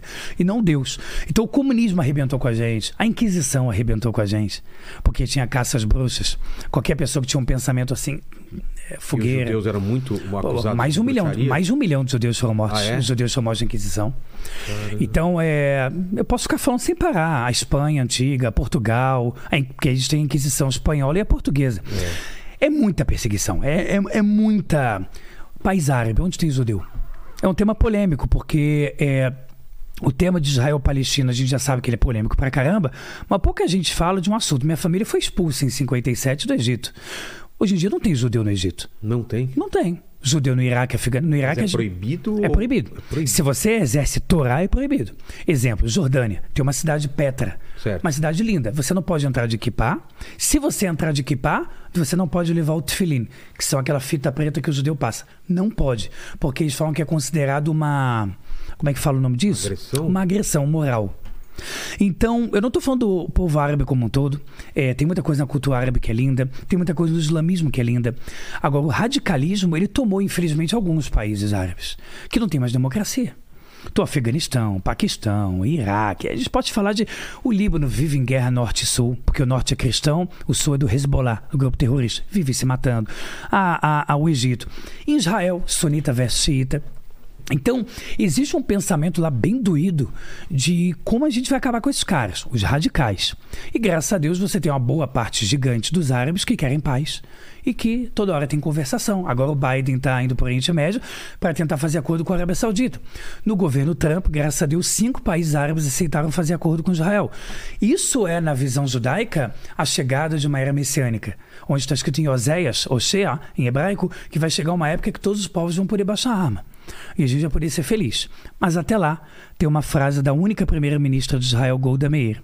Se nós abaixarmos arma, as armas, nós acabamos como povo. Porque vai ter uma outra guerra, igual teve em 48, 67. Um monte de guerra que foi, Israel foi atacado de todas as direções e a gente acaba. Mas se o terrorismo no Oriente Médio abaixar as armas, a gente vive em paz. Mal Trump conseguiu falar com cinco países árabes, em dois anos a gente fez acordo de paz com cinco países árabes. Agora a Arábia Saudita tem um pouco de medo porque ela é representação árabe mundial. Lá tem Meca. Ela tem representação sunita máxima. Mas como eles estão com medo do Irã, que é xiita e é muito complexo, eles estão pensando em se juntar com Israel. Então, esses problemas mundiais ajudam a paz também a acontecer, ajudam a tudo isso prosperar. E tudo isso que eu estou falando, geopolítica, povo, teoria de conspiração, tudo isso tem a ver, na minha opinião, com antissemitismo. É, é, Paquito, eu vou ao banheiro fazer um xixi. É contigo agora. Manda uma pergunta aí. Fechou. Olha só. O Galvão aqui, nosso membro, perguntou para você por que, que o judaísmo vê Jesus como um profeta e não como Messias. Interessante, Paquito, essa questão de como, na verdade, como a gente vê Jesus, né? Jesus, ele no judaísmo, ele foi considerado um judeu, que durante boa parte da vida dele foi ortodoxo, mas chegou um momento da vida dele que ele, na, na visão judaica, ele mudou a sua visão de vida. Ou seja, ele se ele teve os seus apóstolos, foi intitulado e se auto-intitulou um profeta, e começou a falar é, de todos os milagres, todas as coisas que ele é, fazia ou dizia fazer.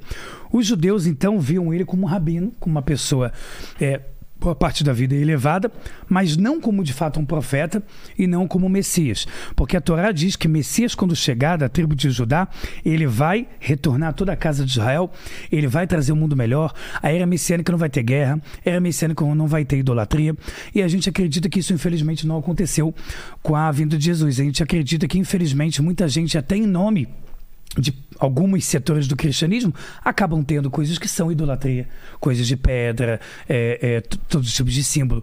E a gente acha que não é por aí. Então, o Messias, na visão judaica, é alguém que em vida vai ser um rei de Israel, ele vai retomar todo o reinado, vai trazer a paz eterna, vai vir um profeta Elias, todas as profecias que ainda não aconteceram. Então, a verdade é que, de acordo com os judeus, é, basicamente nenhuma profecia aconteceu até hoje de Messias ter chegado e retomado o reinado. Legal. O William Rocha perguntou aqui também qual que é a diferença da Torá oral para a Torá, escrita.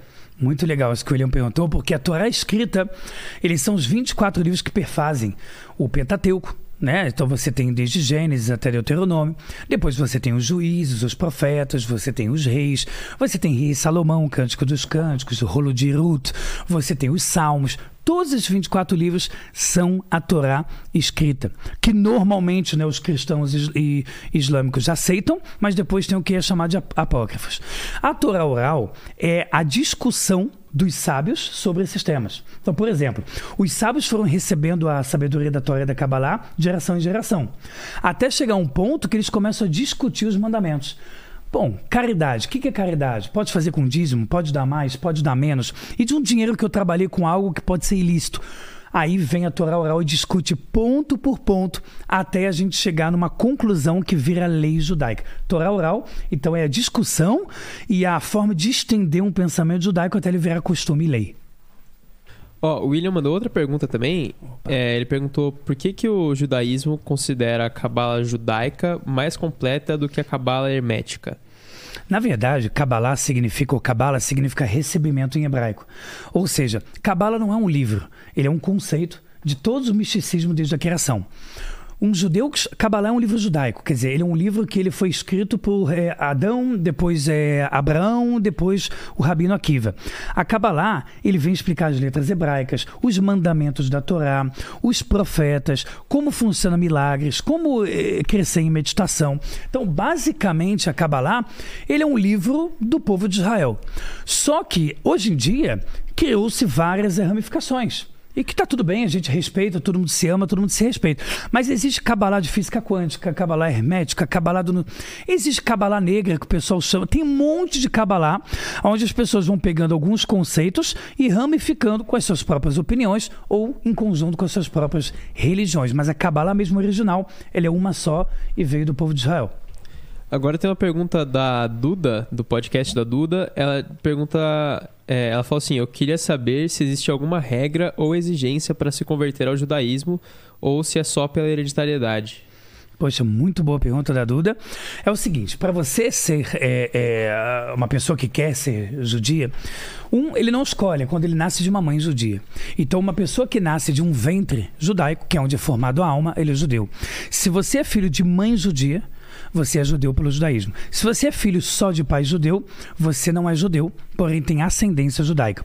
O segundo, a segunda forma é conversão. Como é que funciona a conversão?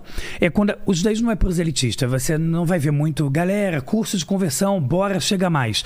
Porque o judaísmo acredita que não é só seguindo a Torá que você é uma pessoa livre e elevada.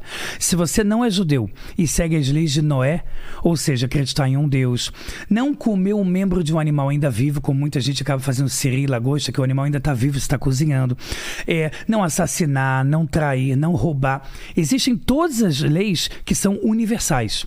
Isso é muito legal. Você não precisa ser judeu para ser uma pessoa elevada. Ou melhor, você pode ser judeu e não ter elevação nenhuma. Você pode ser um judeu e ser um cara totalmente errado.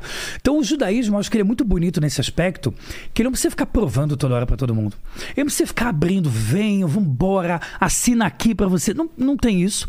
Caso a pessoa queira se converter mesmo, ele tem um processo de anos. Às vezes pode demorar 3, 5 anos, mas a média é 10 anos. Onde a pessoa vai aprendendo, estudando a cultura, vai para Israel, participa por uma conversão com rabinato, juízes, provas filosóficas, espirituais, de fé, e aí ele entra o que a gente chama de entra no povo judeu. E ele é um judeu como qualquer judeu. Ele casa com uma judia, ele tem os preceitos dentro da casa. Então nós temos duas coisas: o judeu e o filho de Noé que são as leis universais, que é o que eu tanto ensino nos meus canais. Se você olhar no meu canal, juntando os canais, tem uma galera boa. Tem uns 250 mil pessoas aprendendo religião. A minoria é judeu. Porque você tem poucos judeus no Brasil. Você tem explodindo 100 mil judeus no Brasil. Dos 250 mil, pelo menos 70% do meu público não são judeus. O que, que eles estão buscando? Basicamente, eles não estão buscando ser judeus. Eles estão buscando como eu posso aprender um pouco de judaísmo sendo uma pessoa livre. Eu não quero ser judeu, não quero ser nada. Eu quero ser um ser humano espiritualizado. E esse é o objetivo. Bora ensinar a Torá. E você não tem que assinar alguma coisa comigo. Você não precisa ser da minha sinagoga obrigatoriamente, mas que isso também é legal. Você não precisa, sei lá, me dar o dízimo para ser da minha eh, congregação. Você pode ser totalmente livre e ter o caminho, o teu caminho espiritual. Entendi. Agora tem uma última aqui da Ana Cristina, que é sobre. Ela perguntou sobre o Rei Salomão. Ela perguntou é, por que, que ele era o homem mais sábio do mundo e qual exatamente era a extensão do seu conhecimento? Acho que ela quis perguntar o que, que ele sabia exatamente que tornava tão sábio. É, e eu vou completar com aquilo que a gente estava falando antes de começar Sim. aqui. Se ele realmente ele aprisionou demônios, se ele buscou algum contato com. Tem, tem o lance da clavícula de Salomão, dele ter aprisionado 72 é, demônios. Sim. Gote, Sim. Go, goética. Goética, né? É verdade. Tem parte disso que no judaísmo a gente vê como, como verdade, que é o seguinte: o rei, quem fez a pergunta mesmo? Ana Cristina. Ana Cristina, então, olha que tá legal. Comendo chocolate. Que... Né? tá acabando pegou, com ele. Tô ligado. Flagra, aí, Quis cara. pegar no flagra pra ver se tô tá ligado, gostoso. Tô ligado. a Ana Cristina fez uma pergunta muito legal. A, a, sabedoria do rei Salomão ele é muito uau, grandioso. Tem um canal lá do Primo Rico que ele ficou. Vamos tentar imaginar quanto seria hoje em dia grana. Quer dizer, tem uma coisa poderosa da, da, da, da, de quanto ele era realmente completo no aspecto de que o que ele queria, ele conseguia. A Torá fala que ele subiu uma montanha para fazer um sacrifício para Deus como um dia comum. E ele dormiu e sonhou com Deus. Naquela época já não existia mais profecia de falar boca a boca. Era mais em sonho, transe, estado meditativo. E aí Deus falou para ele: qualquer coisa que você quiser me pedir, eu te dou, porque você é o filho do rei Davi, você é da casa de Judá. O Silvio Santos, por exemplo, é da casa de Judá. Ah, é? Pessoas que têm grande tendência a ser poderosas, você vai ver casa de Judá. E ele falou: você é, pede o que você quiser. Ele pensou e falou: Olha, eu sou inconsciente. Eu quero que você me dê o discernimento completo entre o bem e o mal, para que eu possa julgar o povo com justiça. Naquela época, o rei funcionava como juiz. Além de ser o rabino, de certa forma chefe, ele julgava os casos. E ele pediu, e Deus falou: por você não ter pedido dinheiro, não ter pedido é, várias mulheres, por não ter pedido tudo isso, eu vou te dar tudo junto. Eu vou te dar sabedoria, eu vou te dar mulheres que vão te amar e vão te servir, eu vou te dar absolutamente tudo. E o rei Salomão tinha mil mulheres. Ele tinha 300 mulheres casadas e 700 concubinas. Mil mulheres. Ele tinha um poderio absurdo é, é, é, militar. Ele tinha um poder de grana tão absurdo que a Kabbalah diz que chegou na América do Sul. A Kabbalah diz que o, a esfera, o hemisfério sul do mundo recebeu é, é, escravos do rei Salomão que foram procurar o ouro vermelho que em hebraico é chamado de Parvaim, que ele construiu o templo de Israel com ouro que veio do Brasil, que veio de parte da América Latina. Como é que a gente tem certeza disso? A Kabbalah diz que, inclusive, o rei Salomão deixou o nome dele em vários locais do mundo. Por exemplo, você tem o rio no norte, Rio Solimões. Ele não foi dado inicialmente por causa disso. Mas você tem, além do Rio Solimões, um grupo é, de nativos Solimões. E a Torá fala que um dos motivos, Kabbalah, um dos motivos que isso acontece é porque pessoas chegaram do Rio Salomão e participaram de alguma coisa no mundo. Solimões vem de Salomão? Não obrigatoriamente. Ah, tá. Não é certeza. O norte e o nordeste, muita coisa tem em hebraico, tá? Pará é vaca terceira maior agropecuária do planeta, se eu não me engano, até agora 2022, é o Pará. É, se você pegar Pernambuco, pé é boca, nam é buco em tupi, buco, se não me engano, é boca em guarani, boca, boca, boca. Porque Pernambuco ele era a base em porto e portuária de praticamente tudo que levava e trazia de comércio do planeta. Então tem essa, te essa teoria de que, de que Salomão já chegou já chegou aqui na América antes mesmo do descobrimento e tudo mais. Exatamente. Inclusive, se você pegar o Ariano Suassuna, escritor, dramaturgo, eu, eh, livros maravilhosos que eu já li dele, ele fala ele fala, poxa, ele é muito, era muito nacionalista, né? É. Então ele falava, poxa, as pessoas falam do Brasil só depois de 1500. Isso aqui, só você puxar no YouTube sobre o que, que o Ariano Suassuna fala antes da chegada do Alves Cabral. Ele levanta um quadro de uma menorá que foi escrita, se não me engano, Pedra da Gávea, que seria atualmente, uma menorá que foi escrita por nativos antes Nossa. de ser descoberto. Então você tinha várias coisas judaicas no Brasil é, antes mesmo da, da descoberta do país. Porque quem conta história é sempre quem vence, quem conquista, né? É. Os índios não puderam contar a história. Mas é, essa é uma ligação que você tem, por exemplo, do rei Salomão. Ele sempre prendeu Asmedeu. Asmedeu é considerado um chefe de uma entidade espiritual, em hebraico Asmedai. E esse, essa força negativa estava atrapalhando a construção do primeiro templo. Então o rei Salomão sabia que se ele conseguisse prender ele, ele não ia ter mais essa força negativa, o lado ruim que é, tentaria deter ele.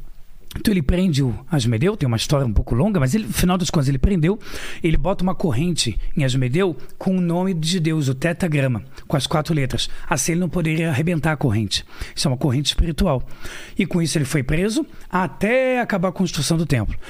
Depois teve um problema, porque o rei Salomão falou de toda a sabedoria da minha vida, só tem uma coisa que eu não sei, que, que é? Sobre a sabedoria da fantasia, ou seja, o que, que é fantasia, o que é realidade. Eu não tenho essa sabedoria, o rei Salomão falou, e foi para eu te ensinar a me dar o seu anel, que é o anel com os 72 nomes de Hashem de Deus, que tem a ver com o lado negativo que vem quebrar isso. Então. Final das contas, ele pegou o anel, lançou ele, ele ficou anos vagando e ele foi visto como um mendigo até voltar. Salomão? Anos depois, Salomão. Isso que encontra a Torá oral. Tá. E depois de anos, quando ele voltou para o reino, estava lá sentado no lugar dele como se fosse ele, o Asmedai, esse Asmedeu. E aí quando ele chega, o Asmedeu fala: "Você gostou da tua viagem?" Eu não lembro, acho que foi três ou sete anos que ele passou. Ele falou: "Como você fez isso?" Eu passei. Aí o Asmedeu fala para os ajudantes: "Quanto tempo ele demorou?" Ele falou: cinco segundos, dez segundos." Ele só saiu e entrou. Só que na fantasia do rei Salomão, Ele passou. ele passou anos. muitos anos. E ele falou: Espero que você tenha aprendido a sabedoria sobre a fantasia. E isso tem muito a ver sobre a autoimagem. Como a gente se percebe e o que, que de fato eu sou. Tem um livro de psicologia que explica isso muito também, O Poder da Presença, da Amy Cuddy. Ela é uma TED Talker poderosa, estudou em Harvard Business School. E ela explica psicologicamente uma coisa que o judaísmo acredita muito. Se você compreende a tua autoimagem, o teu estado de presença, o que, que você é na tua essência, você tem mais facilidade de ser aquilo de verdade, de consolidar aquilo e fazer todo mundo te ver da mesma forma. É muita coisa. Rei Salomão é uma sabedoria também estupenda, mas tem muito a ver com o homem mais sábio do mundo, que ele foi. E esses 72 demônios aí, e Go- Goetia, esse papo todo? Então. Que tem desse? Porque pelo que você falou, foram 72 nomes no anel. Tem a ver com isso? Tem. Existem 72 nomes que vêm de 72 letras do nome de Deus. A Kabbalah é muito baseado nas 72 letras. Tem um monte de plaquinha com letra e tal. Mas é, é 70 nome, 72 nomes de Deus? que vem de 72 letras. Ah, é? Na verdade, vem de três versículos, que eles pegam bem no meio da Torá, o- exa- exatamente o meio da Torá, e lá esse, esse versículo fala sobre a grandeza de Deus. A Kabbalah diz que dali, se você pegar os três versículos, vão dar 72 letras, que dali saem 72 formas diferentes de Deus fazer alguma coisa, emanar alguma energia na criação. Ou seja, Deus é um, mas ele dentro dessa limitação humana, ele precisa jorrar amor, ou seja, coisas limitadas. Porque se Deus jorrar algum sentimento que esteja acima do, do nosso tribunal celestial, acima da nossa esfera, a gente não vai compreender nem o que Deus deu pra gente. Essa é a parte da ideia. Então ele prendeu 72 é, entidades. Só que na Goethe, se eu não me engano, se eu não me engano, porque eu, eu li muito pouco, assisti muito pouco, Existe uma ideia de você chamar, de você ena- enaltecer certos é, demônios, de você Colocar sob seu comando, né? colocar qual que é a minha entidade, né? Então tem horário do dia, o que, que você pode pedir É, uns, ele. é, é, sinais, né? Para prender os demônios. Exatamente, É, achei- chama os. Não é sinais, tem um nome, né? Os sigilos, né? Uhum. Rituais dos sigilos para cada demônio. Eu folhei muito rapidamente porque o livro ele foi depois refeito, né? Ele, ele- ele é certamente novo na, na, na- na criação do mundo. Eu li muito pouco, mas tem isso. Tem essa visão de, bom, vamos se aprofundar em cada demônio, qual o formato dele, não sei o quê. Isso a gente já não sabe mais se é realidade. E eu vou te falar uma coisa legal. O Dan Brown, ele escreveu vários livros, né? Tem um que ele fala sobre. é, não é barreira digital. Tem um livro que parece. Barreira. Fortaleza digital. Fortaleza digital. Onde nos livros dele ele traz muita coisa de numerologia judaica. Ah, é? É, nesse Forta- Fortaleza Digital ele fala uma frase que é muito legal. Ele fala: quando você vai estudar sobre livros antigos, existe muita fé. Edições diferentes. Quem foi pego? Porque é, muita coisa que é diferenciada, tem fé, tem história. Ele fala, se tem uma coisa bonita que a gente pega, é os livros judaicos. Porque se tiver uma letra que está diferente, ele não é válido. Entendi. O livro de Enoque, por exemplo, a gente não considera ele parte da Torá, porque há algum medo sobre alguns versículos. Então ele foi retirado. A Torá tem que ser, na nossa opinião, intacta. As letras, a numerologia, a história. Uma vírgula você pode mudar a história. Claro. Então, o Dan Brown, ele fala isso, eu acho muito interessante, se não me engano ele é ateu, mas ele traz essa dualidade. Como eu consigo entender a espiritualidade através de algo que foi na história exato? Ele foi, ele, ele viveu e se presenciou na história com exatidão. É. Muito legal. É isso, Paquito? É isso. É isso. Rabino, a gente tá chegando ao final do papo e eu não sei se tem um assunto ainda que você acha que vale a pena a gente. A gente falou de bastante coisa. aqui, muita hein? coisa, muita coisa boa. E eu sempre termino o papo com três perguntas para todos os convidados. Contigo não vai ser diferente. Qual foi o momento mais difícil que você passou na sua vida? Rabino? Olha, eu acho que foi o momento que eu estava prestes a descobrir a espiritualidade, Deus, quando eu me senti perdido, com 16 para 17 anos, e não sabia qual era o meu objetivo de vida. Quem não sabe ou não busca o seu objetivo de vida, ele sempre vai se sentir perdido. Porque nós somos feitos de conceitos temporais e espaciais. A gente precisa de presente, passado e futuro. Por isso que a gente diz: Deus reinou, Deus rein- reina e Deus vai reinar. Eu preciso me conectar com Deus em todas as esferas. Se eu não sei o que Deus quer de mim, não imagino ou não me ouso, como o livro fala, vulnerabilidade e coragem de ser imperfeito, que é maravilhoso também. Se eu não ouso né, me lançar para conhecer algo maior, eu me sinto perdido. É o cara que abre a geladeira 50 vezes por dia, buscando algo que ele nem sabe o que. Ou a musiquinha do Fantástico, domingo à noite, ele entra em depressão. Porque o cara não sabe quem sou eu nesse momento. Então, esse foi o meu pior momento, 16 para 17 anos. Não sei meu objetivo, nem sei qual é a minha identidade, não sei o que Deus quer de mim. Eu acho que essa é a pior coisa do mundo. A, a, segunda pergunta é que iremos morrer um dia, né, Rabino? Espero que demore bastante tempo, que a gente faça bastante coisas. E esse vídeo vai ficar para sempre na internet e você pode deixar aqui as últimas palavras para quem voltar daqui 302 anos no futuro e estiver vendo esse vídeo. Qual, qual seria seu epitáfio? Cara, Vilela, eu, eu, eu acho que voltar à base de tudo é a melhor forma da gente construir qualquer coisa para qualquer esfera do tempo. Se você conhece Deus, você consegue servir Ele. Se você conhece e serve a Deus, você tem busca de propósito. E se você entende o que, que Deus quer de você, você sabe exatamente como ser uma pessoa livre e feliz. Outra coisa que eu diria: quando você entende as regras divinas, você não se torna uma pessoa presa como parece. Pô, ele tem que usar barba, tem... nem tem que, né? Muita coisa aqui que eu estou usando não é nem obrigação. Mas se eu entendo as regras do mundo, eu me torno livre através das regras. Diferente do que parece. Poxa, aquela pessoa não pode comer o que ele quer. Aquela pessoa não pode estudar, não pode entrar onde ele quer. A Torá fala, não é assim. Na verdade, se eu conheço a verdade, eu utilizo isso para ser uma pessoa livre, escolher o que eu quiser. Mas se a escolha minha é baseada apenas no que os outros querem, moda de cada época, e eu sou uma pessoa perdida, eu sou uma pessoa também morta. Eu sou uma pessoa vazia. Então, mais vale eu sempre estar representando essa hierarquia de valores, que é a alma sempre dominando o coração. Exato. E a terceira pergunta é como rabino, não sei se você ainda tem dúvidas ou todas as dúvidas não. foram respondidas por Deus. Tem alguma dúvida ainda? Algum questionamento que você faz? Olha, é, é interessante, né? Eu vi quando eu, eu, vi essa pergunta, eu fiquei, rapaz, eu, eu, eu, não, eu, não, eu não preparei nada para essas perguntas, porque primeiro tem que ser de coração, mas eu acho que é complexo. Eu acho que cada dia da sua vida, o processo até chegar lá tem muitas dúvidas. Entendi. Eu acho que o grande, a grande dúvida da vida é como eu chego de um ponto A até o ponto B da melhor forma. Como a gente pode, na verdade, se elevar e compreender melhor a vida para entender o processo. A vida é o processo, é o que está vivendo agora. Depois que você conquistou, você vai acabar esnobando. Então, viva o processo, procure entender ele melhor. E eu acho que isso é uma dúvida. Não é fácil de você ter esse, é, esse discernimento. Não é fácil você ter esse lapso de consciência. E isso é uma dúvida minha de como atingir isso cada vez melhor. Perfeito. É isso daí, Paquito.